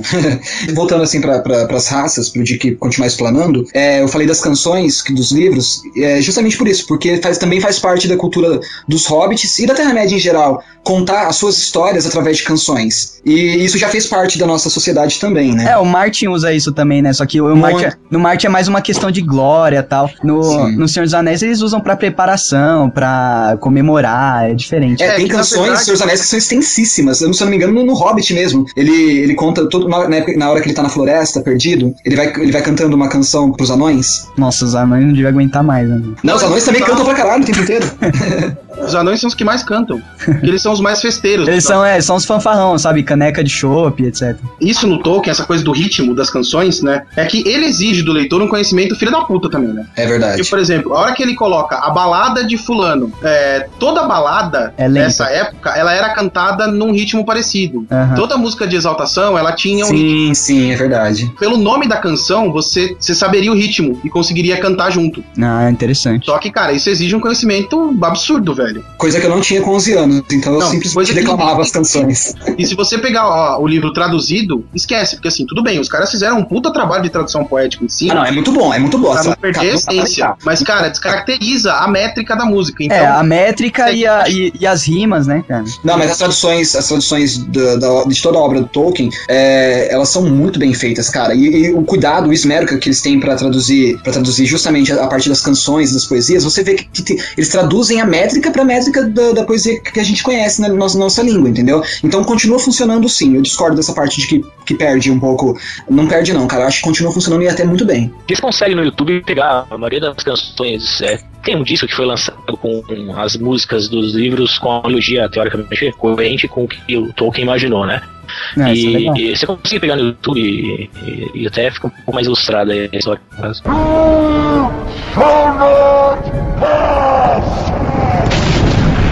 Os entes são os pastores de árvores, né? Eles são os caras que foram criados pra cuidar das florestas. Que deve ser um saco, né, cara? Que as árvores ficam paradas, vai passando o. Então, na verdade, a vida de um ente, ela é bem agitada à sua maneira. É verdade.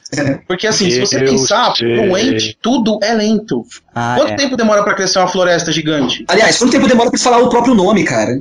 Né? Isso é então, bem assim, a língua representado dos no- no entes filme, ela é né, mais cara? lenta. Tanto que assim, a língua dos entes ela é tão difícil e tão lenta que ela nunca foi escrita. Porque daria tanto trabalho pra escrever que um ente não se daria o trabalho de tentar. Cara, isso daí tem uma referência disso que eu não sabia, agora eu sei que é uma referência, no, em um dos discos do, do em um dos livros do Terry Pratchett, cara. Ele fala que uh, o, duas árvores conversando, cara, e nesse, nesse tempo maluco só delas, sabe, em câmera lenta, tipo, um- um- vem alguém cortar elas e elas estão conversando e não dá tempo de falar uma palavra, a outra já tá no chão, sabe? É até engraçado, porque os entes, né, a grande tristeza dos entes é que eles acabaram perdendo as esposas, as ente-esposas na tradução, né?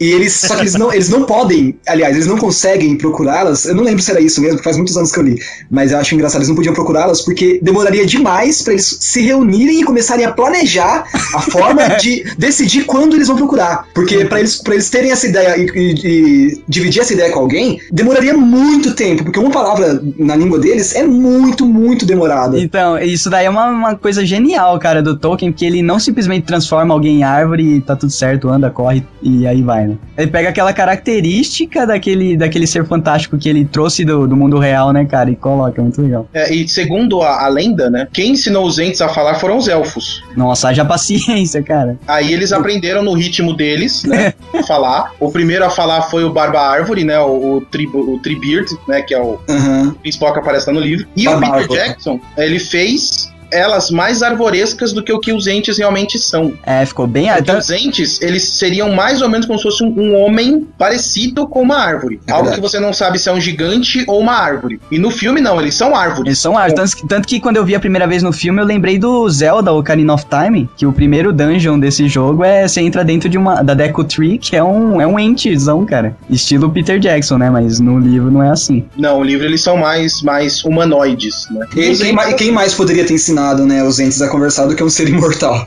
É, né? Então eles aprenderam a conversar com os elfos. E tem uma outra lenda que diz que as entesposas não são árvores. Eita, aí começa a Deep É, Web. aí começa. Deep Web, é. Porque assim, nas minhas pesquisas, né, que eu fiz pelas internets aí da vida, é, as entesposas, elas são mais parecidas com arbustos ou gramíneas, tipo trigo, é, milho. Ah, mas isso é só pra- É só pra denotar a delicadeza, né? É pra denotar a delicadeza isso. É, e as entesposas, elas não são guardiãs das florestas, elas são guardiões das, guardiãs das colheitas. Pô, Olha aí. imaginei elas estilo mulher samambaia, tá ligado? É, seria. Aí compensaria correr atrás. Mesmo você sendo um cara lento, compensaria ir atrás. Vestidinho de Eva, sabe? Só com a folhinha tampando. E as entesposas não duram tanto quanto os entes, né? É, elas morrem mais cedo. Um deles falava assim: ah, uma vez eu decidi procurar uma entesposa, mas até eu chegar lá ela já tinha morrido, uma coisa assim. Cara, mas e por que no, no filme o Ente ajuda o pessoal lá e parece tão ágil, jogando pedra e a caralhada quatro? Então, mas você vê que mesmo no filme ele faz as coisas um pouco mais lentamente, mano. Só que no filme não ia dar certo, né, cara? Ah, mas é mais rápido do que décadas. Os hobbits têm um trabalho desgraçado pra convencer os entes a ajudar eles. É. Ah, mas ajuda. e, livro, pô, Maroto, depois no livro E o tempo acontece. que eles demoraram pra decidir se eles iam ou não pra guerra. É, né? Eles levaram três dias Nossa. conversando. Isso porque os hobbits ficaram acelerando. Vai logo, porra! Os hobbits e o, salgue... o tronco esperto. É, o Tronco Esperto, é verdade. Nossa, nem lembrava, O cara. tronco esperto ficou azucrinando. Porque assim, eles foram fazer o debate e assim que eles começaram a falar, o tronco esperto interrompeu o Barba Árvore e disse que eles deviam ir pra guerra. Aí o Barba Árvore virou pra ele e falou: Se você já tomou a sua decisão, então sai e deixa a gente tomar a nossa. Isso levou mais de. Cara chato, velho. Isso, isso, segundo a história do Tolkien, levou mais de meio dia. Só esse diálogo. Só pra ele falar isso, é verdade. Aí ele saiu e ficou pastoreando os hobbits lá, né? O tronco esperto. E foi o tronco esperto que avisou que o, o- os orcs do Saruman tinham matado um ente. Ah. E foi por isso que eles foram pra guerra, porque eles tinham matado um ente ou dois já. Tá vendo? Interesseiro, cara. Se fosse só pra ajudar, não ia, mas como morreu um cara, daí foi mais vingança do que ajuda.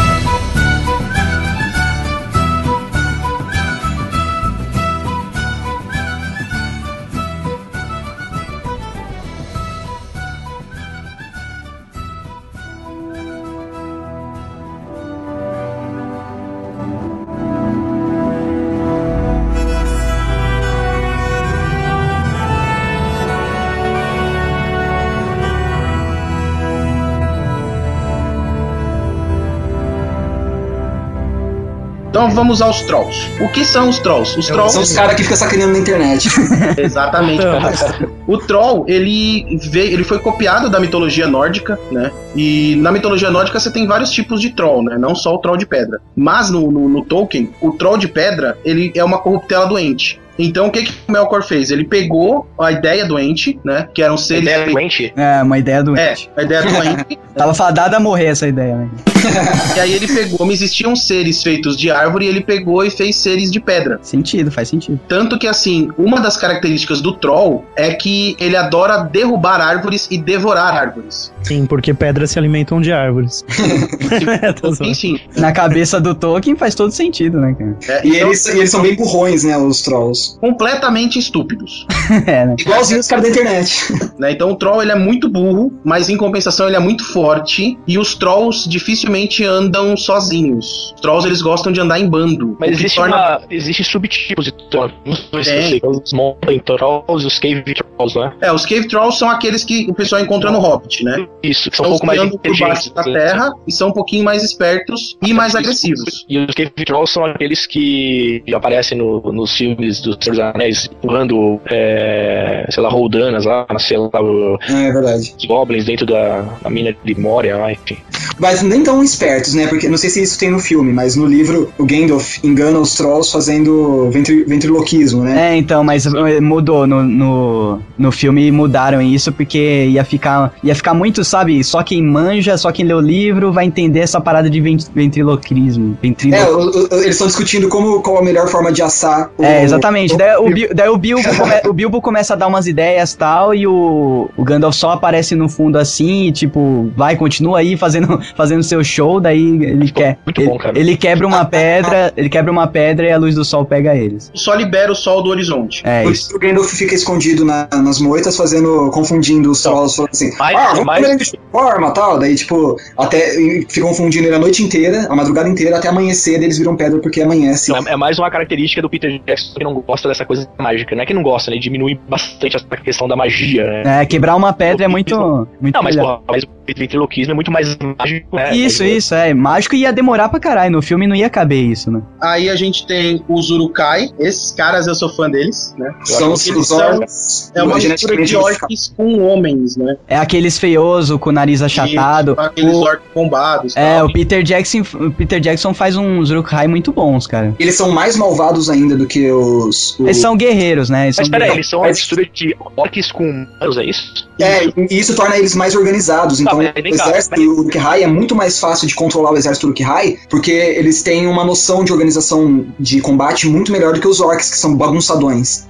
O Saruman cria ele na Terra, não tira ele Não, isso foi um erro no filme, porque não é o Saruman que cria os Urukai. Os Urukai já existem na Terra-média, e tanto que o Azog é um Urukai. O Zog, é- só pra lembrar, é o cara que o Thorin quer se vingar no Hobbit. Isso. E, na verdade, ele não aparece no Hobbit livro. Eu não Então, lembrava. assim, o Azog, ele é um Uruk-hai, tanto que no, no Hobbit do filme aparecem goblins, que o Tolkien só cita, mas não explica a diferença, e o Peter Jackson criou essa diferença. Porque Goblin era o nome que alguns anões e alguns elfos chamavam os orcs. É, isso que eu sempre me confundi nisso, cara. Sabe, cara, qual é a diferença entre Não orc e tem. goblin, isso? Porque tanto que parece que é uma tradução, né? Alguns chamam de orc, outros de goblin, dependendo da língua que eles usam, sei lá. Na- Então, não, não, te- não deveria existir diferença entre um, entre um orc e um goblin. Mas o que que o Peter Jackson acabou fazendo? Ele fez com que os goblins fossem orcs pequenos. O que eu E achei ótimo. Quer dizer, eu não vi o filme, mas eu acho ótimo que ele tenha feito isso. Né, Porque então, já, já remete a, nós que jogamos RPG há algum É, tempo. então, a gente sabe que os goblins são pequenininhos. O goblin do Peter Jackson, ele parece um goblin de D&D. Aham. Que não existe, ponto, pro Tolkien. Né? Os goblins são os, os próprios orcs. Só que entre os orcs existem vários tipos de orcs. Os orcs mais fortes, que são os urukais, os orcs Verdade. menores. Tem os orcs vários- encurvados, né? Os que andam pelos túneis.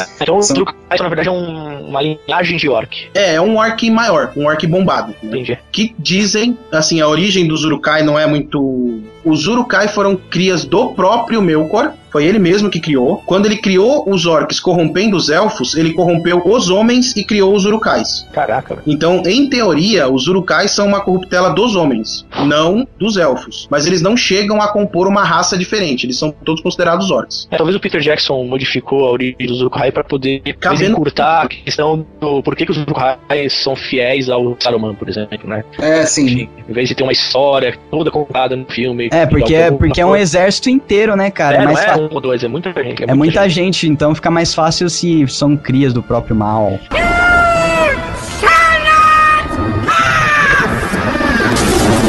Aí depois a gente tem a, a raça que eu mais gosto, que são os Balrogs. Cara, que são os chifrudos lá, né? São muito pouco explorados é, isso filme, aí é né, cara? outra adaptação do filme. Porque assim, os Balrogs eles não parecem demônios. Como não? Não, os Balrogs parecem demônios no filme. Não, mas no, no Silmarillion também eles são descritos como monstros de 4 metros. Então, eles são humanoides gigantes, em forma de sombra, mas Sim. eles não são ladeados de fogo, eles não têm chifre e eles não têm chicote. O chicote é o próprio rabo deles. Pô, mas ficou, ficou maneiro aquela, aquela representação do Senhor dos Anéis, eu gostei. Ficou, não, assim, ficou bacana pra caramba, mas no livro não tá daquele jeito. Eles também são, eh, são as criaturas que são resultado da maldade do Melkor, da, da desarmonia do Melkor durante a criação. É, E aí o- galera que fala que eles são. Também são Mai- Maiara, né? Também Maia. Eles, também, eles é. são, tipo, eles Eles são são tipo maias corrompidos. Não, eles não são Maiars, eles É, são então, apenas, eu- eles são apenas eles são resultado. Maias. Não, os Balrogs eram Maiars que foram corrompidos pelo Melkor. E aí, quando eles abraçaram a maldade, eles perderam a forma bela que eles tinham. Ah, faz sentido. Aí eles ficaram com esse formato meio estranho. Tanto que tem algumas especulações de fãs que dizem que se por acaso o Sauron ou o Gandalf colocassem o anel, eles tinham uma grande possibilidade de virar um, um Balrog. Não, Ou um, ou um anel, né? É, Porque o, o, um Gandalf, anel. é, o Gandalf tem um anel também.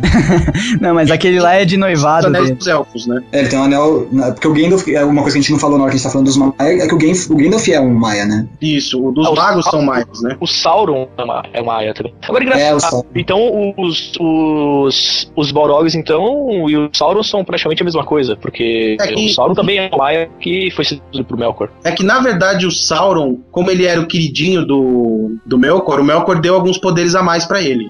É, o Sauron ele chegou a ter forma humana durante um tempo, né? Chegou. Ele, depois da queda de Númenor, que ele perdeu a forma física. É Durante, a, durante a Segunda Era ele perdeu a forma física, É, né? porque- Depois da guerra com, com Isildur. porque antes ele tinha forma de dinossauro. Foi que na forma humana, o, o Sauron, na forma humana, botou pilha nos, nos humanos pra ir lá em Valinor, é, botar pilha lá nos, com os deuses lá. É, ele, o Sauron ele era conhecido antigamente como Anatar, que ele era um humano, ele se transformou em algo entre um elfo e um humano, né? Ele era, a aparência dele era de meio elfo. Ele era uma pessoa muito bonita e muito sedutora, né? Então ele ele conseguia convencer os outros a fazer o que ele queria. E aí quando ele ficou preso em Númenor, ele convenceu o rei a atacar Valinor, o que fez com que Númenor caísse. E quando ele morreu, né? Ele perdeu a, a forma bela dele. Então ele não conseguia mais se manifestar Ah, é verdade. fisicamente no mundo. Aí que ele virou um olho. Não, aí ele não é o olho ainda. Aí ele era a armadura. Ah, tá, armadura. Entendeu? Aquela armadura, na verdade, era um invólucro. Porque o Sauron já não tinha mais forma física. Cara, e tem. Nessa época já havia, já havia sido criado os anéis, né? E se eu não me engano, tem um Já, personagem. já. Ele criou antes de perder a forma física. no- se não me engano, tem um personagem foda do Soul Calibur que é baseado no Sauron, cara. Sério? Aquela, armadura que o Peter Jackson fez no filme é fantástica, né? É muito, Aquela muito armadura, na verdade, é a armadura de Melkor, né, cara? Que É, ele usa a armadura do próprio Melkor. É fantástica, é muito foda, não cara. tem no livro, né? De, de passagem. Aí nós temos os dragões, que o Tolkien nunca explicou a origem. Eu acho que os dragões são também resultado da desarmonia. Ah, que são Não, dragões sim, sim. que foram É, é, os dragões foram criados pelo Melkor, mas assim, não tem a história de como eles foram criados, baseado em quê. Uhum. Mas assim, eles foram criados e a ideia do- dos, dos dragões é eles serem usados pra infligir medo mesmo. Os dragões É, eles são. Eles- e é engraçado que, que eles são inteligentes de uma forma sedutora, né? Tem até um dragão que eu não lembro o nome no Silmarillion que, que seduz. Não é que seduz, ele engana. Caralho, faz muito tempo que eu li. Como é o nome daquele dragão que, que conversa com, com. que mata o, o Rei dos Anões? Aliás, que é, que é morto pelo Rei dos Anões? Não, mas peraí, esse dragão que vocês estão falando tem forma, essa forma de dragão mesmo que a gente conhece, cara? É, essa forma Ele de fica dragão batendo papo? Como que um dragão, um bicho desse dragões, tamanho? Então, os dragões da Terra-média, eles conversam. Assim, mas. tem algumas especulações que dizem que os dragões, eles são, na verdade, corrupções da ideia do anão. Por isso que eles são tão antagonistas, assim. Tão ambos, grande, velho. ambos, é, por exemplo, o, o dragão ele é gigante, né? O anão ele é pequeno, mas ambos têm essa, essa paixão por, por ouro. Essa ambição, né? Essa cobiça por ouro. É, isso faz sentido. E os dragões são extremamente ardilosos. Ardilosos, faz tempo que eu não ouço essa palavra, parabéns. gente. É, eles conseguem. Você conversando com ele, eles conseguem te, te passar na lábia também. Porra, mas não é só abrir a boca e te transformar em pó, não é mais fácil? Não, se ele puder te convencer a fazer coisas pra ele antes de te transformar em pó. ah, isso, faz, isso é- faz todo sentido. E economi- Ele- ele- economiza gasolina também. O, dra- o dragão ele parte do princípio de que você sempre vai ter ouro, você sempre vai ter ouro ou saber onde tem ouro. Então eles tentam te convencer a trazer mais ouro pra eles, entendeu? Sempre pela lei do menor esforço, né? Se eu puder evitar ter que queimar uma vila inteira, vocês me derem o ouro de bom grado pra eu não fazer isso, O Smaug no, no Hobbit, ele chega, ele chega a atacar, né, aquela vila dos humanos. chega. Sim. E ele chega a conversar com o Bilbo, com o Bilbo invisível. É, o Bilbo engana ele, né? Nossa, é muito foda essa parte. Será que eles vão fazer bem isso no filme, cara? Ah, eu espero que sim, velho. Essa, essa parte é muito boa no livro. Ó, spoiler. Aliás, não, não é spoiler, cara. O livro foi escrito faz mais de 60 Então, só que como o, filme, como o filme tá aí batendo na nossa porta, a gente vai ter que segurar um pouco do livro, tá? Tá bom.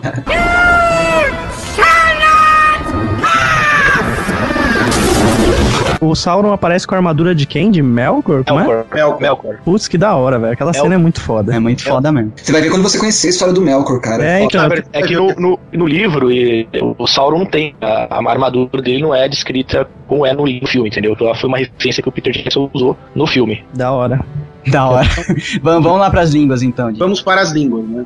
Hum, então, assim, agora é- vai ficar bom. Vai ficar bom. É, como a gente já tinha comentado, o grande marco da obra do Tolkien são as línguas. né? Então ele primeiro inventou as línguas e assim, algumas línguas foram mais trabalhadas do que outras. Então, como o próprio Tolkien tinha uma fascinação pelos elfos, para ele a raça, a melhor raça que ele criou eram os elfos. Os elfos seriam o, o ideal do que os humanos deveriam ser. Então ele trabalhou muito na língua dos elfos, tanto que os elfos têm duas línguas. Sim. Para os elfos, a gente tem o Quenya. O Quenya, ele foi a língua que o, o Tolkien mais trabalhou. E o interessante do Quenya é que, assim, o Quenya ele foi baseado no finlandês. Então, se você pegar todo o radical fonético do Quenya, ele é o radical fonético do finlandês. Caramba. Então, se você pensar, isso aqui é foda. Se você pensar em finlandês, o que é bastante difícil para quem não é finlandês. então, se você pensar em finlandês, Juro que eu me esforcei. falando as palavras como se fossem em inglês, você consegue falar Quenya. Caraca, velho. O foda é aquela coisa de terminar tudo em il, em baril e real, né? Não é? É, então isso, isso é complicado, porque assim, o Quenya é uma língua muito bonita de se ouvir. Então quando você ouve lá, por exemplo, o Legolas conversando com o Aragorn, né, a Galadriel com o Elrond e tal, é- você ouve assim, você fala, nossa, língua bonita, suave, né? Assim, parece Zelda conversando com você, né? Ela é fluida, ela, ela é muito bonita e assim, é difícil pra caralho. Cara, tem escolas pelo mundo inteiro de, de Quenya e Sindarin. E não é, só, não é igual o Klingon, sabe? Tipo, tudo bem que o Klingon também é foda, que também tem, é bastante profundo. O fato de ter toda uma obra em volta da língua torna a língua ainda mais foda, né, cara? Sim, e uma coisa que eu gostaria de comentar sobre o Quenya é que ele é tão misturado que é foda, até foda de explicar. Porque você escreve como se estivesse escrevendo em inglês, mas no, no- com a escrita de Tenguar, né? A sonoridade é de finlandês, mas a gramática é do latim, sacou? O trampo. Caraca, eu não saco nem o, como que é finlandês, cara. É porque assim, a, a gramática do latim, ela é muito por declinação, né? Então os plurais, eles não respeitam essa regra de S, como a gente está acostumado em português ou em outras línguas também de origem latina, né? Mas a variação dela, ela varia por gênero, varia, varia por número e ela pode variar também dependendo do que vier na frase. Nossa, cara, aí é demais. Porque Ela tem uma sintaxe pra cada tipo de, de oração, né? É, porque, por exemplo, o latim, dependendo da forma como você encaixa ah, os blocos da, da frase, né? Então, por exemplo, se eu tiro o pronome de onde ele deveria estar, que é no começo, e passo pro final, você declina o verbo. E isso acontece em Quênia. Ah, isso é demais pra mim, cara. É, Todo é- mundo, velho. Não tipo, é, o, o inglês é a língua mais é, facilitada, assim, a mais condensada, né? Tem as regras mais é, universais. é, Ah, alemão é- chega a ser mais quadrado que o inglês ainda. É, e, porra, o, quem, quem é inglês tem que aprender português já sofre, cara. Imagina aprender uma língua dessa, cara, que inferno. É, então, Agora, o, o- Google, o Google podia homenagear o aniversário da morte de Tolkien colocando o Quênia no Google. Seria né? muito legal, seria semana- muito legal. Fica a dica. mas assim, Quênia transliterado ou escrito em Tenguar? Ah, de qualquer maneira, a gente vai entender mesmo uma das duas. é, o Fábio falou tudo agora, whatever, só pra fazer a homenagem. Uma homenagem, né? Não, e que Então, desse assim, pra o le- apertar o botãozinho do, do alto-falante pra ouvir também, Sim, né? sim. É, sim. E o legal do Quênia é que, assim, a maioria das palavras faladas no Senhor dos Anéis escrita, ela tá em Quênia, né? São raras as palavras é, em alguns dos outros idiomas. Então você pega, por exemplo, é, Earendil, que foi o nome de um elfo e é o nome da luz que o Frodo carrega, né? A luz de Earendil. Falei que tinha eu no final de quase tudo. A maioria tem Earendil, né? Aí. Tem, tem il no final. Então, quando você escreve Earendil, é E, A com trema, Rendil. Esse trema, ele é simplesmente um sinal de reforço para obrigar você a falar a letra. ah, porque senão ela, ela vira uma coisa só, um É áudio. porque o, quando você faz a transliteração em inglês, o inglês ele costuma aglutinar a palavra, né? Isso, isso, é isso então todas essas marcações, inclusive para facilitar pro ouvinte quando ele for ler o Tolkien, é, essa letra ela tem que ser falada. Vocês falaram de Arendil, vocês sabem do que, que é feito o líquido de dentro da, daquele artefato, né? Que brilha. Aquilo ali é a água do poço de Galadriel refletindo a estrela de Arendil. Negativo. O líquido lá é o líquido que tem naquelas pulseirinhas de casamento. que Você quebra. Fluorescente, né? Exatamente. Você Cara. quebra, você quebra e fica desenhando na parede depois. E, Passa o resto do dia lá torcendo pra que ela não se apague, tá ligado?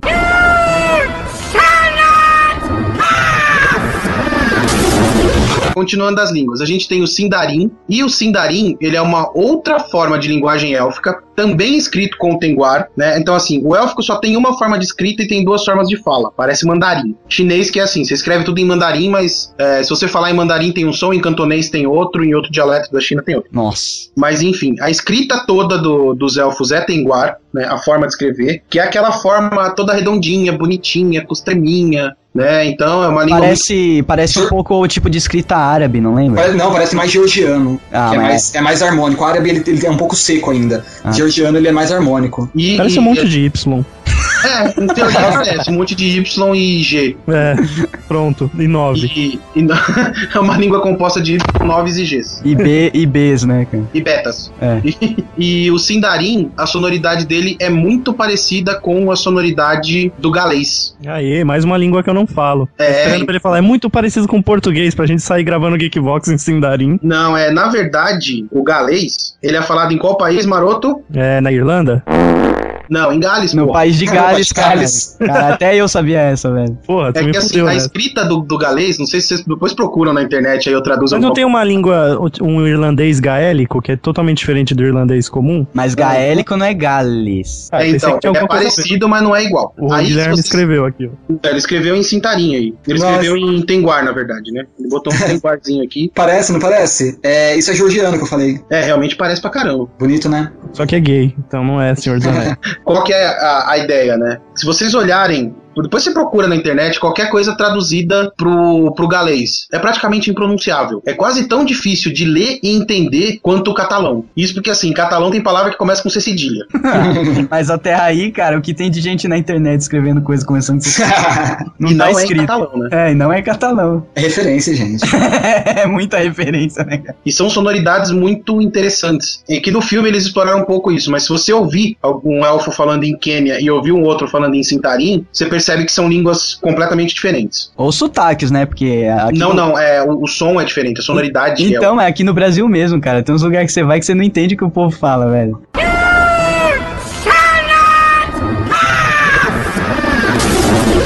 A gente tem a língua dos anões, que é o Kuzdu. Que é o, que é o hardcore gutural, né? que É mais, é mais grave. Ele é mais grave, né? Então, por exemplo, é, quando eles estão cruzando a ponte de Moria, né? Aí fala ah, a ponte de Casadum, né? É uma palavra em Kuzdu, uma palavra dos anões. Inclusive, Casadum é o nome de Moria, como os anões a chamavam antes dela ser invadida pelo Borog. Aí depois que ela foi invadida, que ela passou a chamar Moria. E é, e é completamente compreensível que, que eles usem runas, né? Hum. Pra, pra escrever, porque a, a língua é muito mais dura, quadrada, tem essas coisas de terminar em U, um, crom, né? Umas coisas assim, que são coisas mais, mais, gro- mais grossas, né? É, o gutural, né? O peru adora essas bandas aí de anão, cara.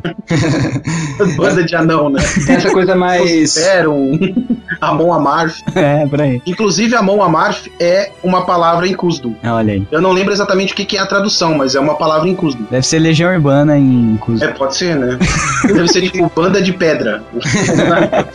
E lembra, e lembra também bastante os nórdicos, né? A, a linguagem dos. Linguagem não, língua. Que os vikings falavam, que era uma coisa mais dura mesmo. Exatamente. Aí a gente tem o Anuir, né? Que os Ainur, os Valar e os Maian, eh, os Maiar, eles falam a mesma língua, que em teoria não era pra ser escrita e não era pra ser falada. É que o Tolkien precisou criar a língua depois que ele tinha lançado as coisas pra poder transliterar o que os caras estavam fazendo. É porque só porque os caras eram magos, eles não precisavam. Eles não precisavam Passava por-. Passava por telepatia as coisas. É, eles tinham uma comunicação mística, né? Ah, legal. O Peter Jackson ia adorar isso aí, o deixar- o Gandalf sem falar no filme.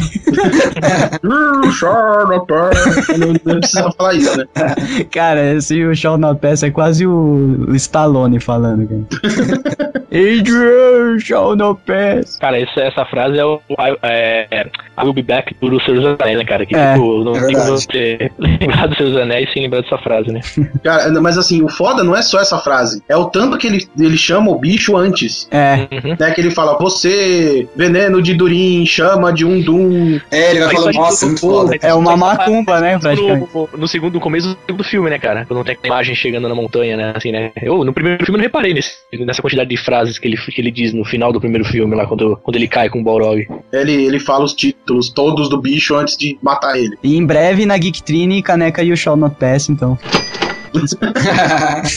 Aí a gente tem a próxima língua, né? Que é a língua negra de Mordor, que foi aquela que eu falei no começo. Aquilo que eu falei no começo é a frase que tá escrito no anel, na língua negra de Mordor, que ela é uma corrupção da língua dos elfos. Ela é uma, uma corrupção do Sindarin. E ela tem essa sonoridade mais dura. E assim, o Sauron, ele obriga todos os seres que moram em Mordor e que servem ele a falar a língua negra de Mordor. E ele o que tá escrito no anel, afinal de contas? O Dick não quer contar, cara, ele quer fazer mistériozinho. Não É, pra- o cara pra todo- internet? Ah, Nós somos o Geekvox, a fonte de informação. Conte. Então tá bom. Um anel para todos governar, um anel para encontrá-los, um anel para todos trazer e na escuridão aprisioná-los. Caraca, mas eu, eu jurava que essa frase aí era tipo uma frase de efeito do cara, não era. Não, não, isso tá escrito no anel. É, eu não sabia Ele, que na era. verdade, esse é o final do poema, né? Ah, tá. Ele é o São as duas últimas estrofes do São poema. duas- Que foi cra- cravado no anel. Essa inscrição ela tá no anel, que na verdade isso é, é parte do feitiço de selamento dos anéis. Sim, que é um, é um feitiço mais, mais extenso. Esse é só o finalzinho. Esse é só o finalzinho do, do feitiço, né? Final Aí a da sonoridade é Ash Nazg Durbaktur, entendeu? Ela, ela é dura. Ela é uma É, língua é mais. na língua negra isso que você tá falando. Isso, essa é na língua negra de Mordor. Ah, ela é Ela tem parruda, né? Você não vai começar a falar de jeito de mocinha no meio de um monte de orc, troll. né? É, exatamente. Não, é. Engraçado, eu ainda acho do Firak uma língua mais bonita, cara. Ah, bonita porque tem a Daenerys falando, né?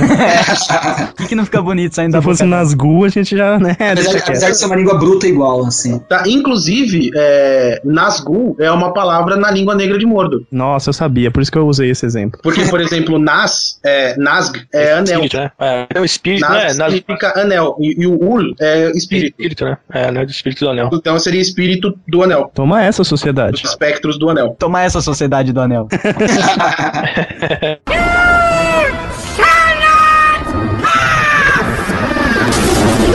Aí a gente tem, por exemplo, a outra língua que é falada pelos orcs, né? E que ela é considerada, ela é chamada de a língua proibida, porque qualquer orc que fale orcs dentro de Mordor é executado. Eita. Então essa língua ela é mais usada pelos orcs, pelos orcs livres. A gente podia usar essa mesma regra para os chineses na 25 de março na Santa. Falou, morreu, né, cara? Falou, Essa, essa língua ela foi criada. morre. Essa língua foi criada na, na Tropicália dos Orcs. Não, Quando já, Caetano Orc se juntou a Gil Orcs. cara, abrindo um parênteses aqui pra asiático tentando fazer, tentando falar português, cara, virou até meme essa porra de tão Não, na boa, cara. Me dá uma raiva. Eu numa loja, cara, e começa os caras. Não, eles falando entre eles, beleza, você respeita. O problema é eles tentando falar português, cara. Eu é um acho falta de educação, porque eu sempre acho que eles estão me xingando. entre eles. E a ideia é a seguinte: quando houve é, que a língua negra de Mordor, ela foi inventada na primeira ascensão do Sauron, quando ele voltou de Númenor. Aí ele já voltou com essa língua inventada aí. No caminho Olha, ele foi criando, porque é ele longe foi pra criando caralho. já a língua negra de Mordor. Né? Quando ele caiu, né, quando houve a queda do, do Sauron, passaram-se 3 mil anos nesse meio tempo. E os orcs desenvolveram um idioma próprio. Tanto que quando o Gandalf encontra os goblins, entre aspas, dentro da Montanha das Sombras, eles conversam em orcs. É verdade. Eles não conversam na língua negra de Mordor. Que daí o Gandalf não entende. Não, na verdade o Gandalf entende todas as línguas Ah, da o Terra. Gandalf é um inferno na Terra. Pô, ele, ele fuma um charu, ele fuma um pito, meu.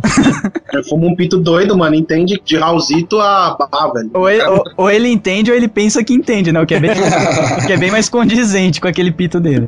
né? Então, essa língua, depois da queda de Sauron, ela voltou a ser usada na Terra-média. Mas durante a ascensão do Sauron, lá da Guerra do Anel, ela foi proibida entre os orcs. Então, os orcs só podiam falar na língua negra de Mordor. Depois a gente tem a língua dos homens, que é o Aduânico, que era falado em Númenor. Caraca, nem a porra dos homens falam alguma coisa que a gente entende, velho. Não, não. É o Aduânico, que é a língua falada em Númenor. E o Rohirric, que é a língua usada em Rohan. E, É os é, cavalos. e essa é- são muito diferentes uma da outra? São, são, É, uma tem relincho e outra não.